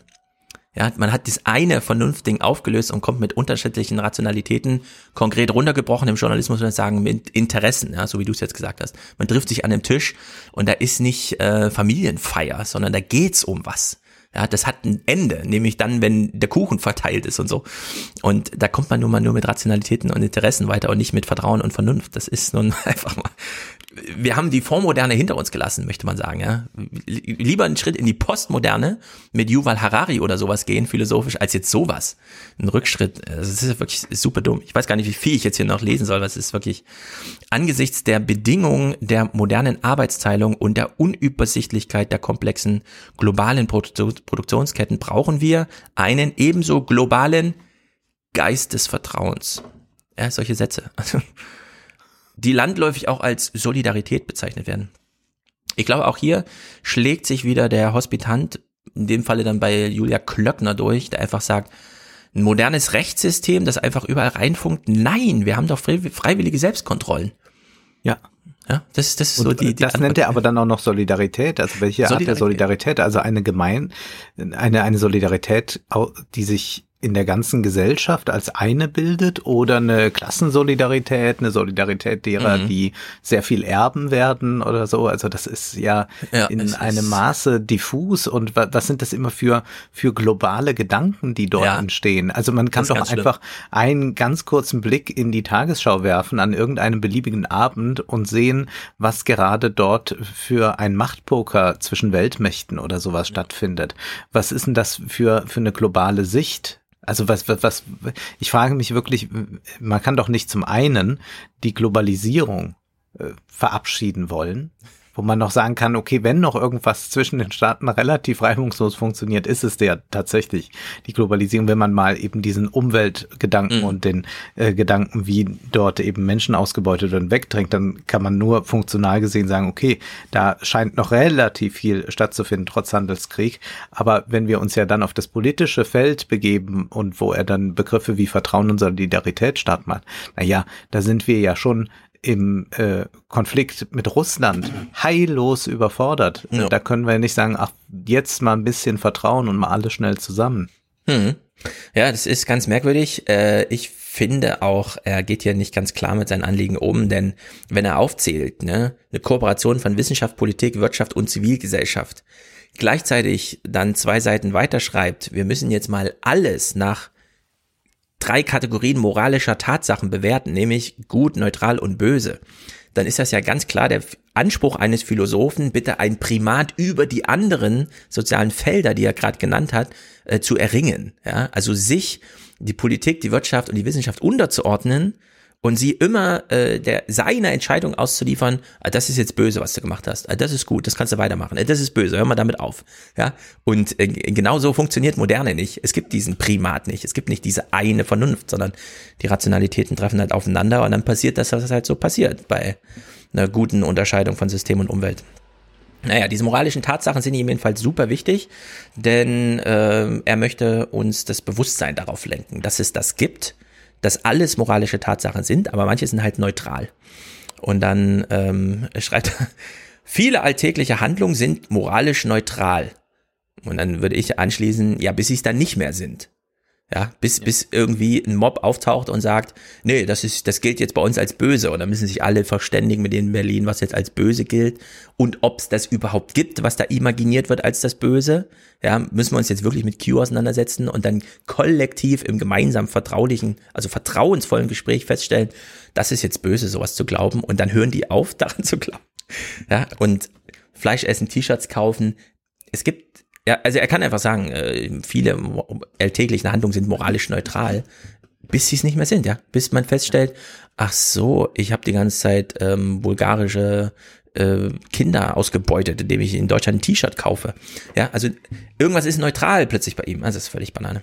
Ach, es ist auch total verrückt. Also schon äh, Kant sagt ja, äh, wenn es um die Moral geht, also dass auch nichts äh, Gutes auf der Welt, außer der gute Wille. Ja. Also nur der, genau. ne, als Wille, aber wenn sobald er realisiert wird, wird es schon ganz, ja. ganz schwierig. Ja. Er will jedenfalls, dass wir ähm, das Gute und das Böse sind universale Werte. Das Gute ist universal moralisch geboten, unabhängig von Gruppenzugehörigkeit, historischem Zeitpunkt, Kultur, Geschmack, Geschlecht, Klasse und Rasse, während das Böse universal moralisch verboten ist, in jedem Einzelnen von uns gibt es das Gute und das Böse. Sie zeigen sich in unserem alltäglichen Denken und Handeln. Das ist der Stand der Philosophie 2020. Ja, ja. wenn man die letzten 400 Jahre vergessen hat. Dann Seit der Bibel, würde ich sagen, ja. Seit die Bibel mit Nächstenliebe um die Ecke genau. kam, würde ich sagen, ist das hier. Ich bin auch, also ich bin der total, das ist ja auch für Politikwissenschaftler wirklich zum, zum Haare raufen, mhm. wenn sie das hören. Wenn Gut und Böse werden jetzt die entscheidenden Kategorien, ja. die ja gar nicht politisch taugen. Na, stell dir mal vor, du bist jetzt Student, ne? Ja. Und dir taucht jetzt folgender Satz auf. Ähm, ich lese ihn dir vor und äh, du stellst dir vor, was ein Prüfer dazu sagen würde, beispielsweise in der Hausarbeit oder so, ja. Moralischer Fortschritt, und das ist das Thema seines Buches, also wir haben es hier nicht mit irgendeinem Satz zu tun, der misslungen ist, sondern das sind die zentralen Sätze. Moralischer Fortschritt ist nur möglich, wenn wir anerkennen, dass dasjenige, was wir uns selbst, anderen Menschen, anderen Lebewesen und der Umwelt schulden, zwar mit den nicht moralischen Tatsachen zusammenhängt, aus diesen aber nicht lückenlos ableitbar ist. Was soll das ergeben am Ende? ich weiß es auch nicht er möchte, dass man die Sätze so wegliest und denkt, oh, das ist aber klug, da steckt bestimmt was dahinter. Ja. Aber das ist äh, Aber es ist vollkommen hohl, ne? Text es, ist, es ist ja vollkommen hohl. es ist wirklich grandios, ja. Und dann liege ich so auf der Wiese und denke, was, was, was will er mir noch 300 Seiten lang sagen? Naja, jedenfalls eine Sache will ich dann, also er, er arbeitet sich im Buch an diesem moralischen Fortschritt ab, ja, der anhand moralischer Tatsachen, die man gemeinschaftlich im Vertrauen, also vertraulich, äh, äh, im Vertrauen gemeinsam als solche bewertet, wie sie zu bewerten sind, dass man dann einfach so einen Katalog an, das ist gut, das ist schlecht und daran halten wir uns. Dann hat er aber eine Sache. Er ist ja Erkenntnistheorie-Professor. Er will also die Welt erkennen, kennenlernen, keine Ahnung. Und er stellt sich äh, gegen eine andere Art, auch hm, sozialwissenschaftlich mit Erkenntnis umzugehen. Sie wissen, soziologische Zeug und so weiter. Und er schreibt dann Folgendes. Es kann ohne Erkenntnisnahme der Wirklichkeit keine sinnvolle Beantwortung dringender moralischer Fragen geben. Das kennen wir alle aus der eigenen Lebenserfahrung. Wer Tatsachen zu lange ignoriert und der Wirklichkeit ausweicht, verstrickt sich immer tiefer in einer Lebenskrise. Irgendwann muss man sich den Tatsachen stellen und sich fragen, wer man ist und wer man sein will. Das hilft die postmoderne Leugnung, äh, da hilft die postmoderne Leugnung von Wirklichkeit, Tatsachen, Erkenntnis und Wahrheit nicht weiter. Wie man an fast jeder Rede des derzeitigen amerikanischen Präsidenten sieht, der sicherlich ganz einverstanden ist mit der postmodernen Meinung, es gebe keine Wahrheit und Wirklichkeit, sondern immer nur einen Ausdruck von Gruppenzugehörigkeit. Und da habe ich mir dann reinkommentiert in mein Kindle-Buch, ist der Vorwurf an Donald Trump, der hat so viel Hegel und Husserl gelesen. Also der steckt in so einer konstruktivistischen, phänomenologischen Ideologie drin, die keine ontologische Wahrheit akzeptiert, weil alles immer perspektivenabhängig ist. Ist das der Vorwurf, der hier drin steckt? Also man muss dazu sagen, dass Markus Gabriel ja dadurch bekannt wurde, dass er eine philosophische Strömung ins Deutsche übersetzte. Also eigentlich selbst hat er nicht so viel dazu beigetragen. Er hat eigentlich die Übersetzungsleistung vollbracht. Und zwar die philosophische Strömung der neuen Realisten. Und diese neuen Realisten arbeiten sich an der Postmoderne ab, an der Postmoderne jetzt, wie sie beispielsweise von Bruno Latour eine Weile vertreten wurde. In den 80ern hat sich ja bei ihm etwas verändert oder auch von Donna Haraway, die sagen, man muss, wenn man eine Position formuliert, immer das eben tun von der Position aus, von der man steht. Also man muss sagen, ich als äh, weiße Akademikerin ohne mhm. religiösen Hintergrund habe und so. Und deswegen ist eben äh, Wahrheit nicht objektiv und es gibt dann von Latour, aber auch von, von Haraway dann noch viel schärfer eine große Kritik der Naturwissenschaften in den 80er Jahren. Also dass die Naturwissenschaften äh, sich als objektiv sehen und sie betonen eben dann aber, dass diese Interesse geleitet ist und dass man eben alles radikal konstruktivistisch fassen muss. Im Prinzip kommt auch ein bisschen Judith Butler aus dieser Schiene. Und bei Bruno Latour gab es dann äh, so eine Kehrtwende. Ich würde eher Latour auch als einen Wendehals bezeichnen, der immer genau das macht, was gerade Forschungsgeld äh, bringt und Ruhm.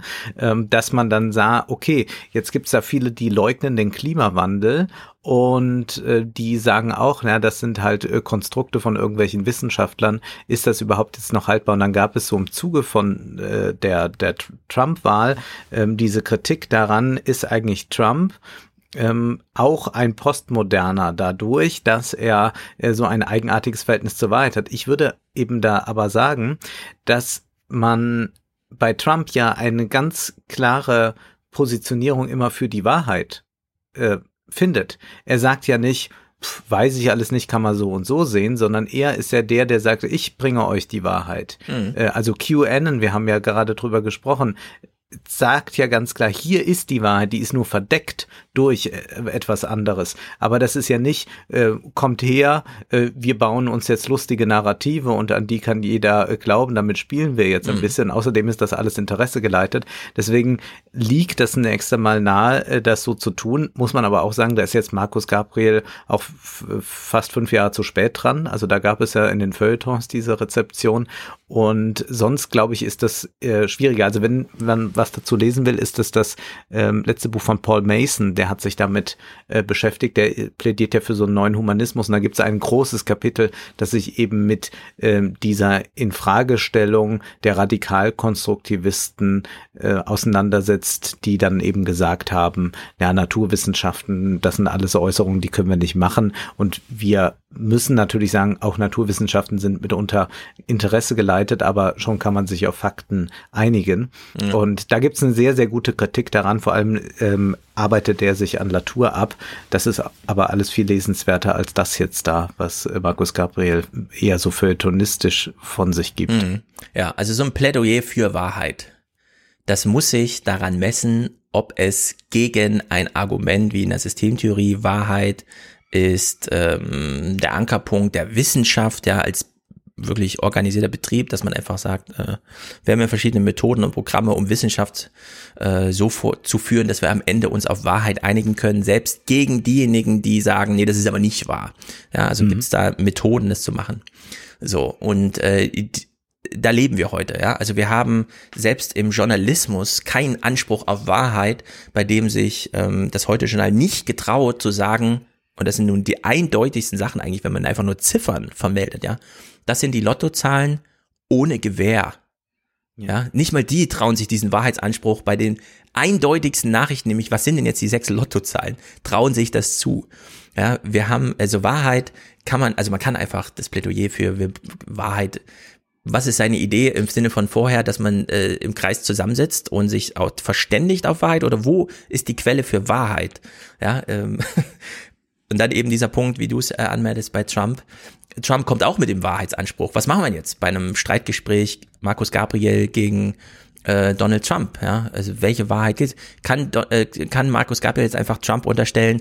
Na, deine Wahrheit ist ja von deiner Gruppenzugehörigkeit, die du ganz explizit machst, abhängig. Soll dann Trump eine Einsicht zeigen und sagen, okay, dann lasse ich mein Konzept von Wahrheit jetzt fallen, weil stimmt, das ist ja gruppenzugehörigkeitsabhängig. Schwarze Menschen haben vielleicht andere Wahrheiten als ich, ja. Äh, in Domänen wie Familie, Vereinsleben, ähm, wie auch immer, da gibt's gar keine Wahrheit im Sinne von Wahrheit. Hat dir der Film gefallen? Ja, da gibt's keine Wahrheit in der Aussage, ja, so bei Werturteilen und so weiter. Also wir haben das Prinzip Wahrheit eigentlich ziemlich gut verortet in der modernen Gesellschaft. Wir haben es der Wissenschaft übergeben und wir sehen, wie mächtig oder wie aufwendig auch diese Wahrheitsproduktion ist, ja, wenn Drossen äh, vorträgt in seinem Podcast, wie man so wahr, wie man zu Wahrheit kommt. Und da können wir jetzt nicht gegen anstinken, weil wir äh, gemeinsam mit äh, Politikern, äh, Wirtschaftlern und äh, Vertretern der Zivilgesellschaft auch noch eine Meinung. So, also das passt alles nicht zusammen. Was ich besonders witzig finde, ist, er möchte halt diesen Wahrheits, diesen kollektiv hergestellten Wahrheitsbegriff dann irgendwie fruchtbar machen und stellt dann beispielhaft ein Thema in den Raum, wo das Ausschlag geben wird, nämlich Zitat, ob wir mehr oder weniger Windkraft benötigen, um baldmöglichst unsere Klimaziele zu erreichen, spielt eine entscheidende Rolle für die Frage, wie viele Windräder wir wo genau aufstellen sollten. Ja, das möchte er jetzt so einer Wahrheitsfindung unterwerfen. Da stellt man dann mhm. fest, okay, also ob wir mehr oder weniger Windkraft benötigen, in welchem Diskurs ist denn noch weniger Windkraft denkbar, wenn wir gleichzeitig die Welt retten wollen, ja? Also das, wenigstens das sollte doch als gemeinsam geteilt, ja, und dann äh, wo und wie wir die aufstellen. Ja, das ist der Streit, Markus Gabriel, aber da trägst du jetzt auch nichts bei.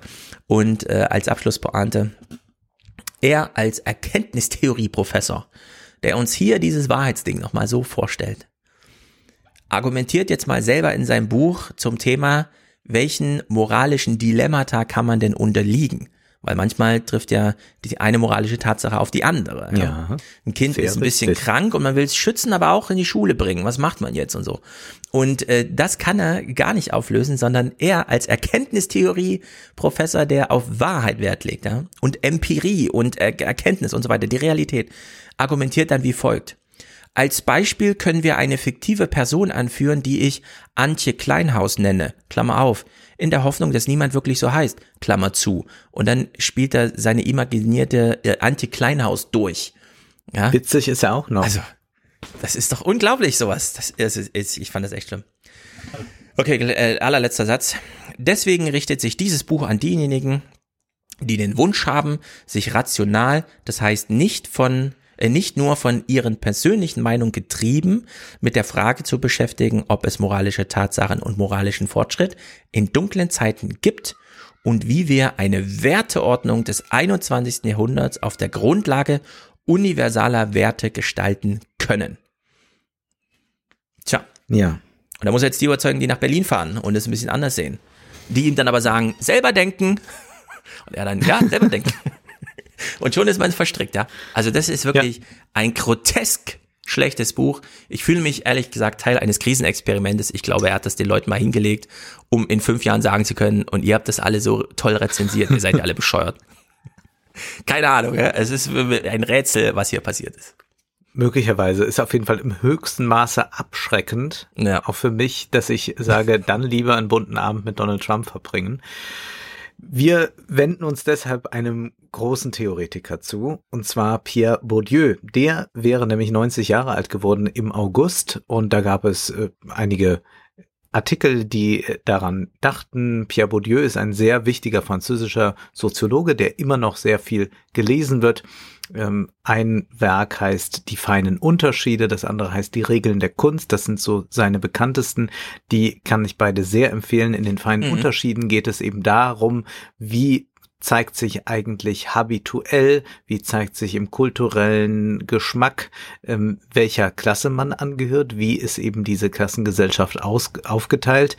Der macht das an französischen Beispielen fest, man kann es aber auch sehr gut übertragen. Also wer zum Beispiel jetzt äh, in Deutschland die Amigos hört, der gehört wahrscheinlich nicht zur Akademikerschicht, aber zum Beispiel hat es sich auch sehr gewandelt, dass man jetzt sagen kann, wer jetzt klassische Musik gehört, der ist nicht gleichzeitig Unternehmer, mhm. sondern vielleicht der erfolgreiche Unternehmer, der zeigt sich eher dadurch, dass er in Singapur die besten Hotels mit Infinity Pool empfehlen kann. Lass und mich kurz die Regeln klugscheißerisch. Ja. Äh, die feinen Unterschiede ist ein Buch, das sich komplett auf Fotografie und so das ist das Aufkommen der Fotografie. Also da kann man, da könnte man dieses ja. No-Filter-Buch nochmal gut vergleichen, weil damals klar, wann hat man sich von sich selbst ein Bildnis gemacht? Na, wenn der Maler gerade Zeit hatte und die Familie hat sich dann und so, und so sahen halt Familien aus.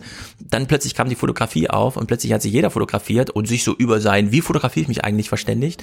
Und das passt gut zu diesem Instagram-Moment. Man sitzt so da und fragt sich, welches Bild will ich eigentlich von mir gerade für die nächsten fünf Minuten in die Welt schicken? Also da müsste man Absolut. Bourdieu vielleicht sogar nochmal mit No Filter irgendwie ins Verhältnis setzen. Das kann man, glaube ich, sehr, sehr gut machen. Und dann gibt's noch die Regeln der Kunst. Äh, darum soll es aber jetzt nicht gehen. Die Regeln der Kunst verhandelt eben, wie sich das literarische Feld auftut, wie es organisiert ist im 19. Jahrhundert in Frankreich. Es gab ja diese ganz starke La pour La Bewegung und er geht dann eben mal mit einer großen Analyse vor, um zu zeigen, was bedeutet das eigentlich, was bedeutet es der Hochkultur anzugehören. Zum Beispiel, dass man möglichst wenig Bücher verkauft, dass man in einem kleinen Verlag publiziert, dass man also nicht Mainstream ist und er überträgt das dann eben auch auf andere Phänomene, also auch sehr wichtig, um Kunstsoziologie zu betreiben. Und Inga Solti hat nun einen sehr, sehr langen Text geschrieben in der jungen Welt über Pierre Bourdieu und zwar über Pierre Bourdieu und seinen Vater. Und der Text beginnt so. Meinem Vater sagt der Name Pierre Bourdieu nichts. Der französische Soziologe wird weder im Fernsehen noch in der Hör zu erwähnt und in der Meinerzagener Zeitung wird ihm zu seinem 90. Geburtstag an diesem Sonnabend keine Extraseite gewidmet. Mein Vater kennt Bourdieu nicht, aber Bourdieu kennt meinen Vater. Sehr gut sogar. Sie würden sich gut verstehen. Bourdieu verallgemeinerte die Erfahrungen meines Vaters, die die von Hunderttausenden sind, und verlieh ihnen eine Stimme. Und weiter heißt es dann, gegen die völlige Anpassung der Sozialdemokratie an die Ideologie des Gegners schrieb Bourdieu bis zu seinem Lebensende an. Nun war Bourdieu kein Marxist. Er schrieb über Klasse, nicht als soziales Ausbeutungsverhältnis in der Sphäre der Produktion, in der Mehrwert entsteht, nicht vom Klassenkampf als Motor der Geschichte und schon gar nicht von der Formierung der Klasse von unten, die den Kapitalismus aufhebt. Bourdieu interessierten, so der Titel seines Hauptwerks, die feinen Unterschiede, in denen sich Klassendifferenzen ausdrücken. Und da gibt es dann eben das finanzielle, das ökonomische Kapital zwar bei Bourdieu, damit beschäftigt sich ja dann der Marxismus ganz stark, aber Bourdieu interessiert sich für das soziale Kapital, mit wem man sich umgibt, welche Anerkennung Berufe genießen und dann gibt es das kulturelle Kapital. Wie kleidet man sich? Wie spricht man? Welche Frisur trägt man? Welche Musik hört man? All das. Und Solti schreibt dann weiter, mein Vater ist jünger als Bourdieu. Zwischen ihnen liegen 17 Jahre. Er wurde als das Kind eines Dienstmädchens und eines Landarbeiters geboren, die aus ihrem 600 Seelendorf im ostpreußischen Masuren vertrieben worden waren, in Mönchengladbach strandeten und dort als Polacken begrüßt wurden.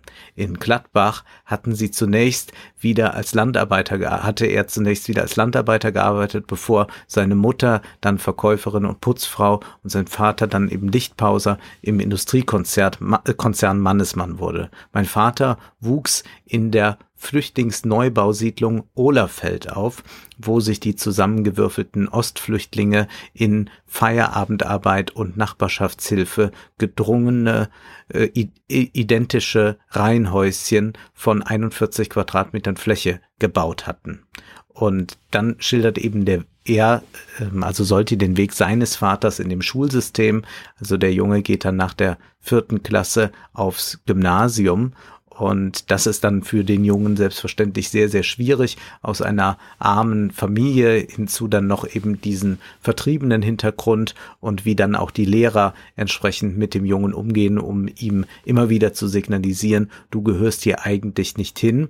Und zwischendurch wird dann immer wieder Bourdieu zitiert, der zum Beispiel sagte, das Schulsystem sorgt für das kollektive Heil der bereits begünstigten Klassen und für das individuelle Heil von einigen Ausnahmen aus den benachteiligten Klassen. Und eine solche Ausnahme ist dann der äh, Vater mhm. von Inga Solti. Dann wird eben beschrieben, ähm, so wie meinem Vater das Gefühl überkam, nicht dazuzugehören, er seinen eigenen Eltern das Gelernte nicht einmal erklären konnte, so dachten auch seine Lehrer, er gehöre hier nicht hin.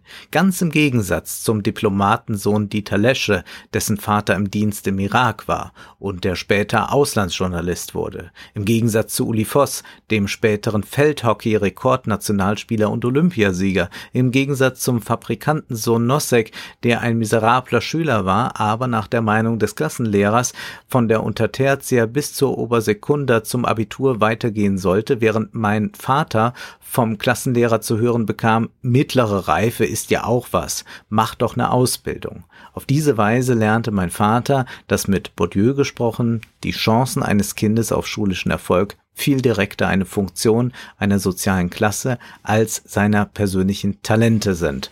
Und es ist wirklich ein sehr guter Text, der zugleich dann, ich will das jetzt nicht alles vorlesen, eine gute, gute Einführung in das Werk von Foucault, äh, von, von Bourdieu gibt. Also man kann diese Geschichte jetzt des Vaters einmal lesen mit den entsprechenden Bourdieu-Zitaten und dann glaube ich große Lust bekommen, dann einmal die feinen Unterschiede zu lesen. Man muss sagen, es ist ein sehr langes Buch, 600 Seiten etwa. Mhm. Und Bourdieu hat wirklich viel empirische Studie auch betrieben. Er geht dann auch sehr, sehr ins Detail.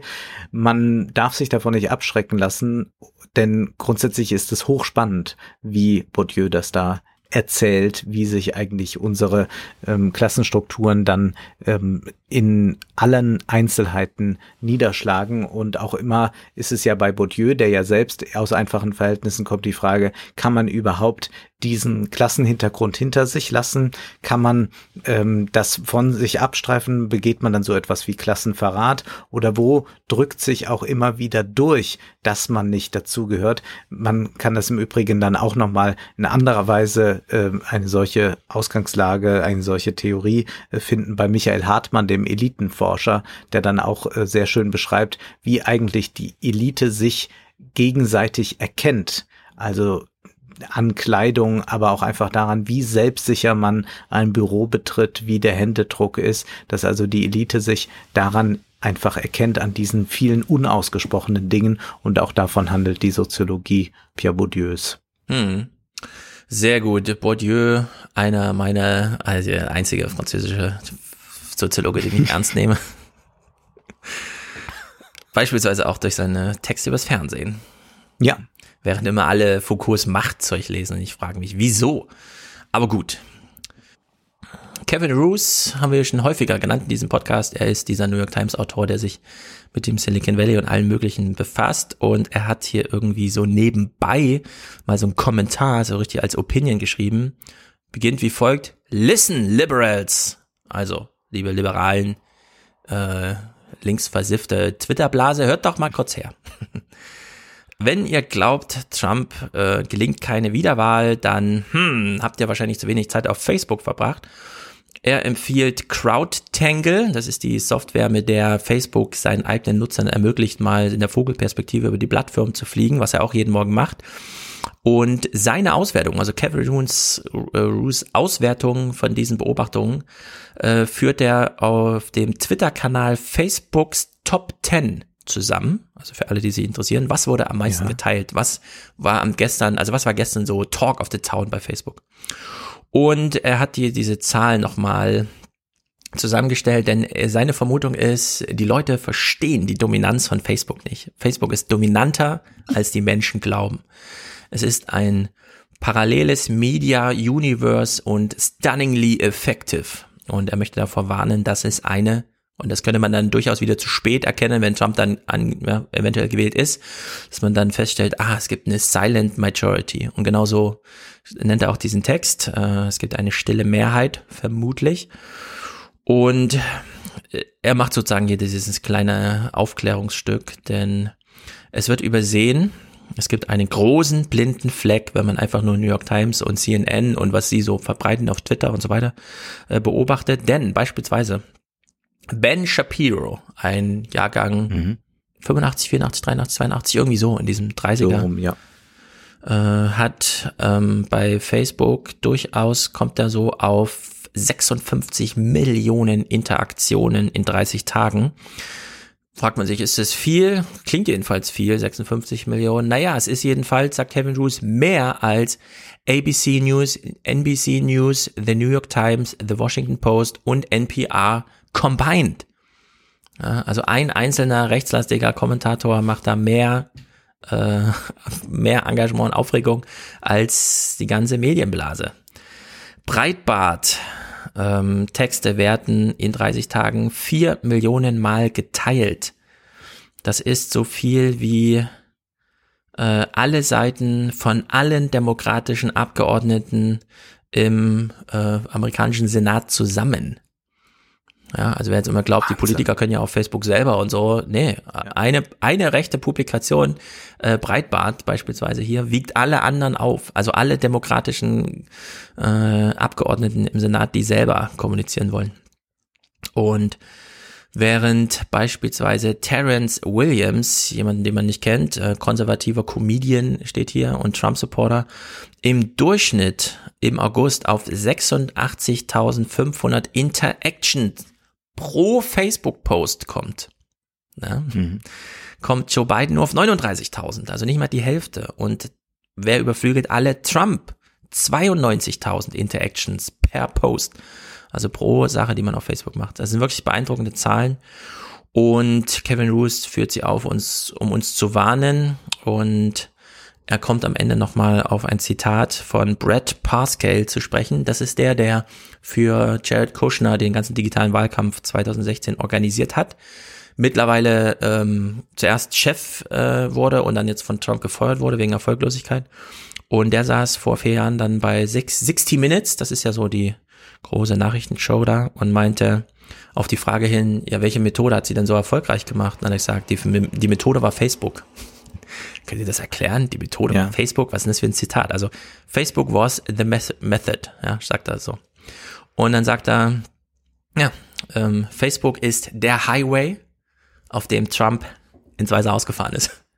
Und Kevin Roos warnt davor, dass das 2020 wieder genauso aussieht, wenn man sich diese Prinzipien anguckt. Naja. Und vergessen wir die ganzen Telegram-Geschichten nicht, ja, die jetzt auch sehr, sehr ähm, sehr, sehr präsent sind und was mhm. noch so an neuen Plattformen da gerade entsteht. Ja, wie Ach, gesagt, ich habe ja schon in der letzten regulären Folge gesagt, dass ich darauf Wert lege, dass ich mich nicht festgelegt habe, ähm, wer gewinnen wird. Deswegen, ich bin da auch sehr, sehr skeptisch, ob das wirklich so ein, ein leichtes mhm. Spiel für Joe Biden wird. Gerade ich bin ja so weiterhin festgelegt, aber ich will nur, dass alle dann, wenn sie dann feststellen, ach, Trump wurde wiedergewählt, schon bei uns im August, September gehört haben, dass ja. Facebook der Highway war. Ja. aber ich, ich glaube weiter nicht dran. Ich schließe mit ein paar Worten nur zu einem Artikel, der in Spektrum erschienen ist von Peter Michael Schneider. Der ist überschrieben, der Text mit jahrelang schwebende Schlammwolken. Mhm. Und man blickt nach oben und denkt, da sollen sie sein. Nein, es geht um den Bergbau in der Tiefsee. Und zwar heißt es, schon bald könnte Bergbau in der Tiefsee Realität werden. Manche Fachleute fürchten schwere Folgen auch nahe der Oberfläche. Oder hat die Industrie den Zeitpunkt verpasst? Also es ist die Frage, wie kann man jetzt eigentlich, wo man ja dringend ähm, Metalle braucht und, und, und, wie kann man eigentlich jetzt, wenn doch das äh, so mit dem normalen Bergbau gar nicht so viel hergibt, wie könnte man dann eigentlich da im Meer sehr viel finden? Und man möchte Manganknollen dort gewinnen. Manganknollen heißt es dann, sind das Objekt der Begierde, doch die Folgen ihrer Ernte vom Boden der Tiefsee sind umstritten und die Zeit drängt.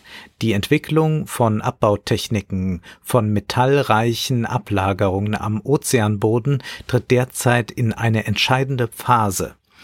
In den kommenden Jahren bereits könnte der kommerzielle Abbau beginnen. Manganknollen, faustgroße Ausfällungen von Metalloxiden auf dem Tiefseegrund enthalten hauptsächlich Eisen und Mangan, gemischt mit abbauwürdigen Konzentrationen von Nickel, Kupfer und Kobalt.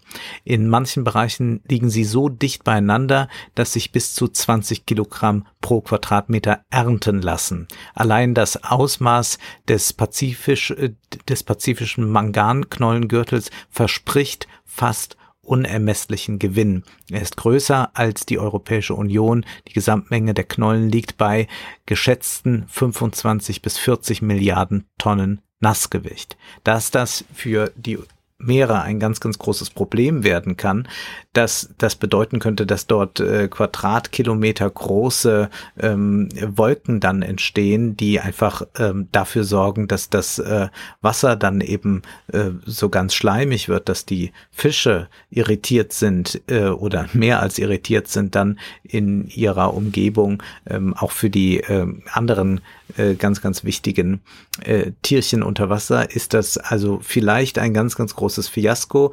Der Artikel zitiert dann, darauf will ich jetzt nicht hier eingehen, einige Studien dazu äh, aus der Umweltbranche, aber auch aus der Industrie. Manche sagen, ist nur halb so schlimm, aber es wird auf jeden Fall äh, so sein, dass das, wenn das dann tatsächlich auch genehmigt wird, da sind auch jetzt gerade äh, die EU und viele andere Länder noch am gucken, was genehmigt man da eigentlich, äh, das nächste große Ding werden. Und das könnte aber auch eben die nächste große Umweltverschmutzung sein, von der wir dann erstmal gar nicht sehen. Wir haben jetzt viel über die Kohlekraftwerke gesprochen und haben ja. da auch Proteste. Und ich habe auch gleich jetzt mal so ganz strategisch darüber nachgedacht, wenn so etwas jetzt da in Gang kommt, dann ist es viel schwieriger, dagegen zu demonstrieren. Man kann sehr gut sagen, ach, wir fahren mal da ins Ruhrgebiet und sagen, so, das muss hier aufhören, oder wir fahren ähm, in die Lausitz und sagen, so, jetzt alles abschalten. Aber es ist sehr, sehr schwierig, wenn man sagt, ja, da irgendwo äh, hunderte von Meter unter dem Meer, da wird jetzt das und das betrieben, äh, wissen wir noch nicht so genau. Australien ist da ja auch schon weit, was die da an den Küsten äh, rumgrasen. Also das ist sicherlich auch nochmal eine Herausforderung für Klimaaktivisten eigentlich sich da was auszudenken, dass man das überhaupt in den Fokus der Öffentlichkeit rückt. Und da kann man jetzt nicht mal drei Fridays for Future Leute äh, abseilen im Neoprenanzug, damit die mal ein paar Bilder machen, sondern da muss man, glaube ich, sich was ganz Neues einfallen lassen, um das überhaupt äh, publik zu machen. Denn das war jetzt mal ein Spektrum größerer Artikel, aber allzu viel liest und hört mhm. man davon nicht. Aber ganz, ganz großes Ding und mit sehr viel Geld verbunden. Das heißt, da ballen sich auch wieder die Interessen. Vielleicht will man ja mit wechselseitiger Vernunft da weiterkommen, aber wir glauben ja nicht dran. Wir sind ja nicht Markus Gabriel. Insofern ein wichtiges Feld, das uns wahrscheinlich in den neuen Zwanzigern beschäftigen wird.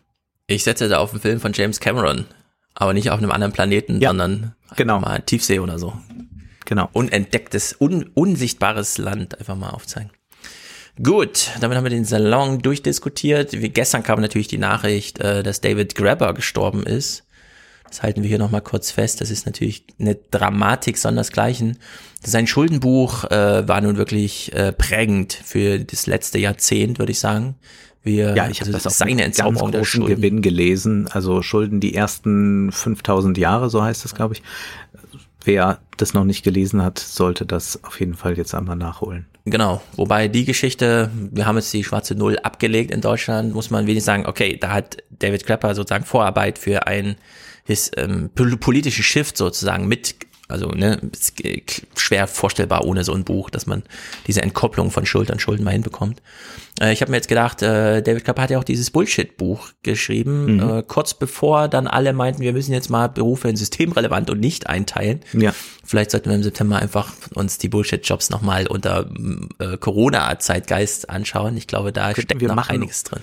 Und es wurde auch gewünscht, dass wir doch auch immer mal was Philosophisches äh, bringen. Ich schau mal, was man je nach Angebot da an Neuerscheinungen sieht. also was, was, was, was, also was Gutes wäre ja auch was. Äh, wir hatten ja den guten Slavoj Žižek und jetzt den furchtbaren Markus Gabriel. Dann könnten wir jetzt vielleicht wieder was Gutes finden.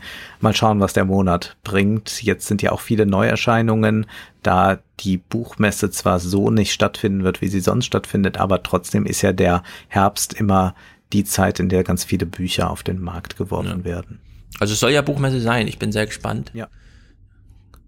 Sehen wir dann im Oktober, genau. Sehr gut. Gut, dann sind wir hier vertagt und begrüßen euch dann alle wieder im September zur regulären Ausgabe. Bis dahin. Tschüss.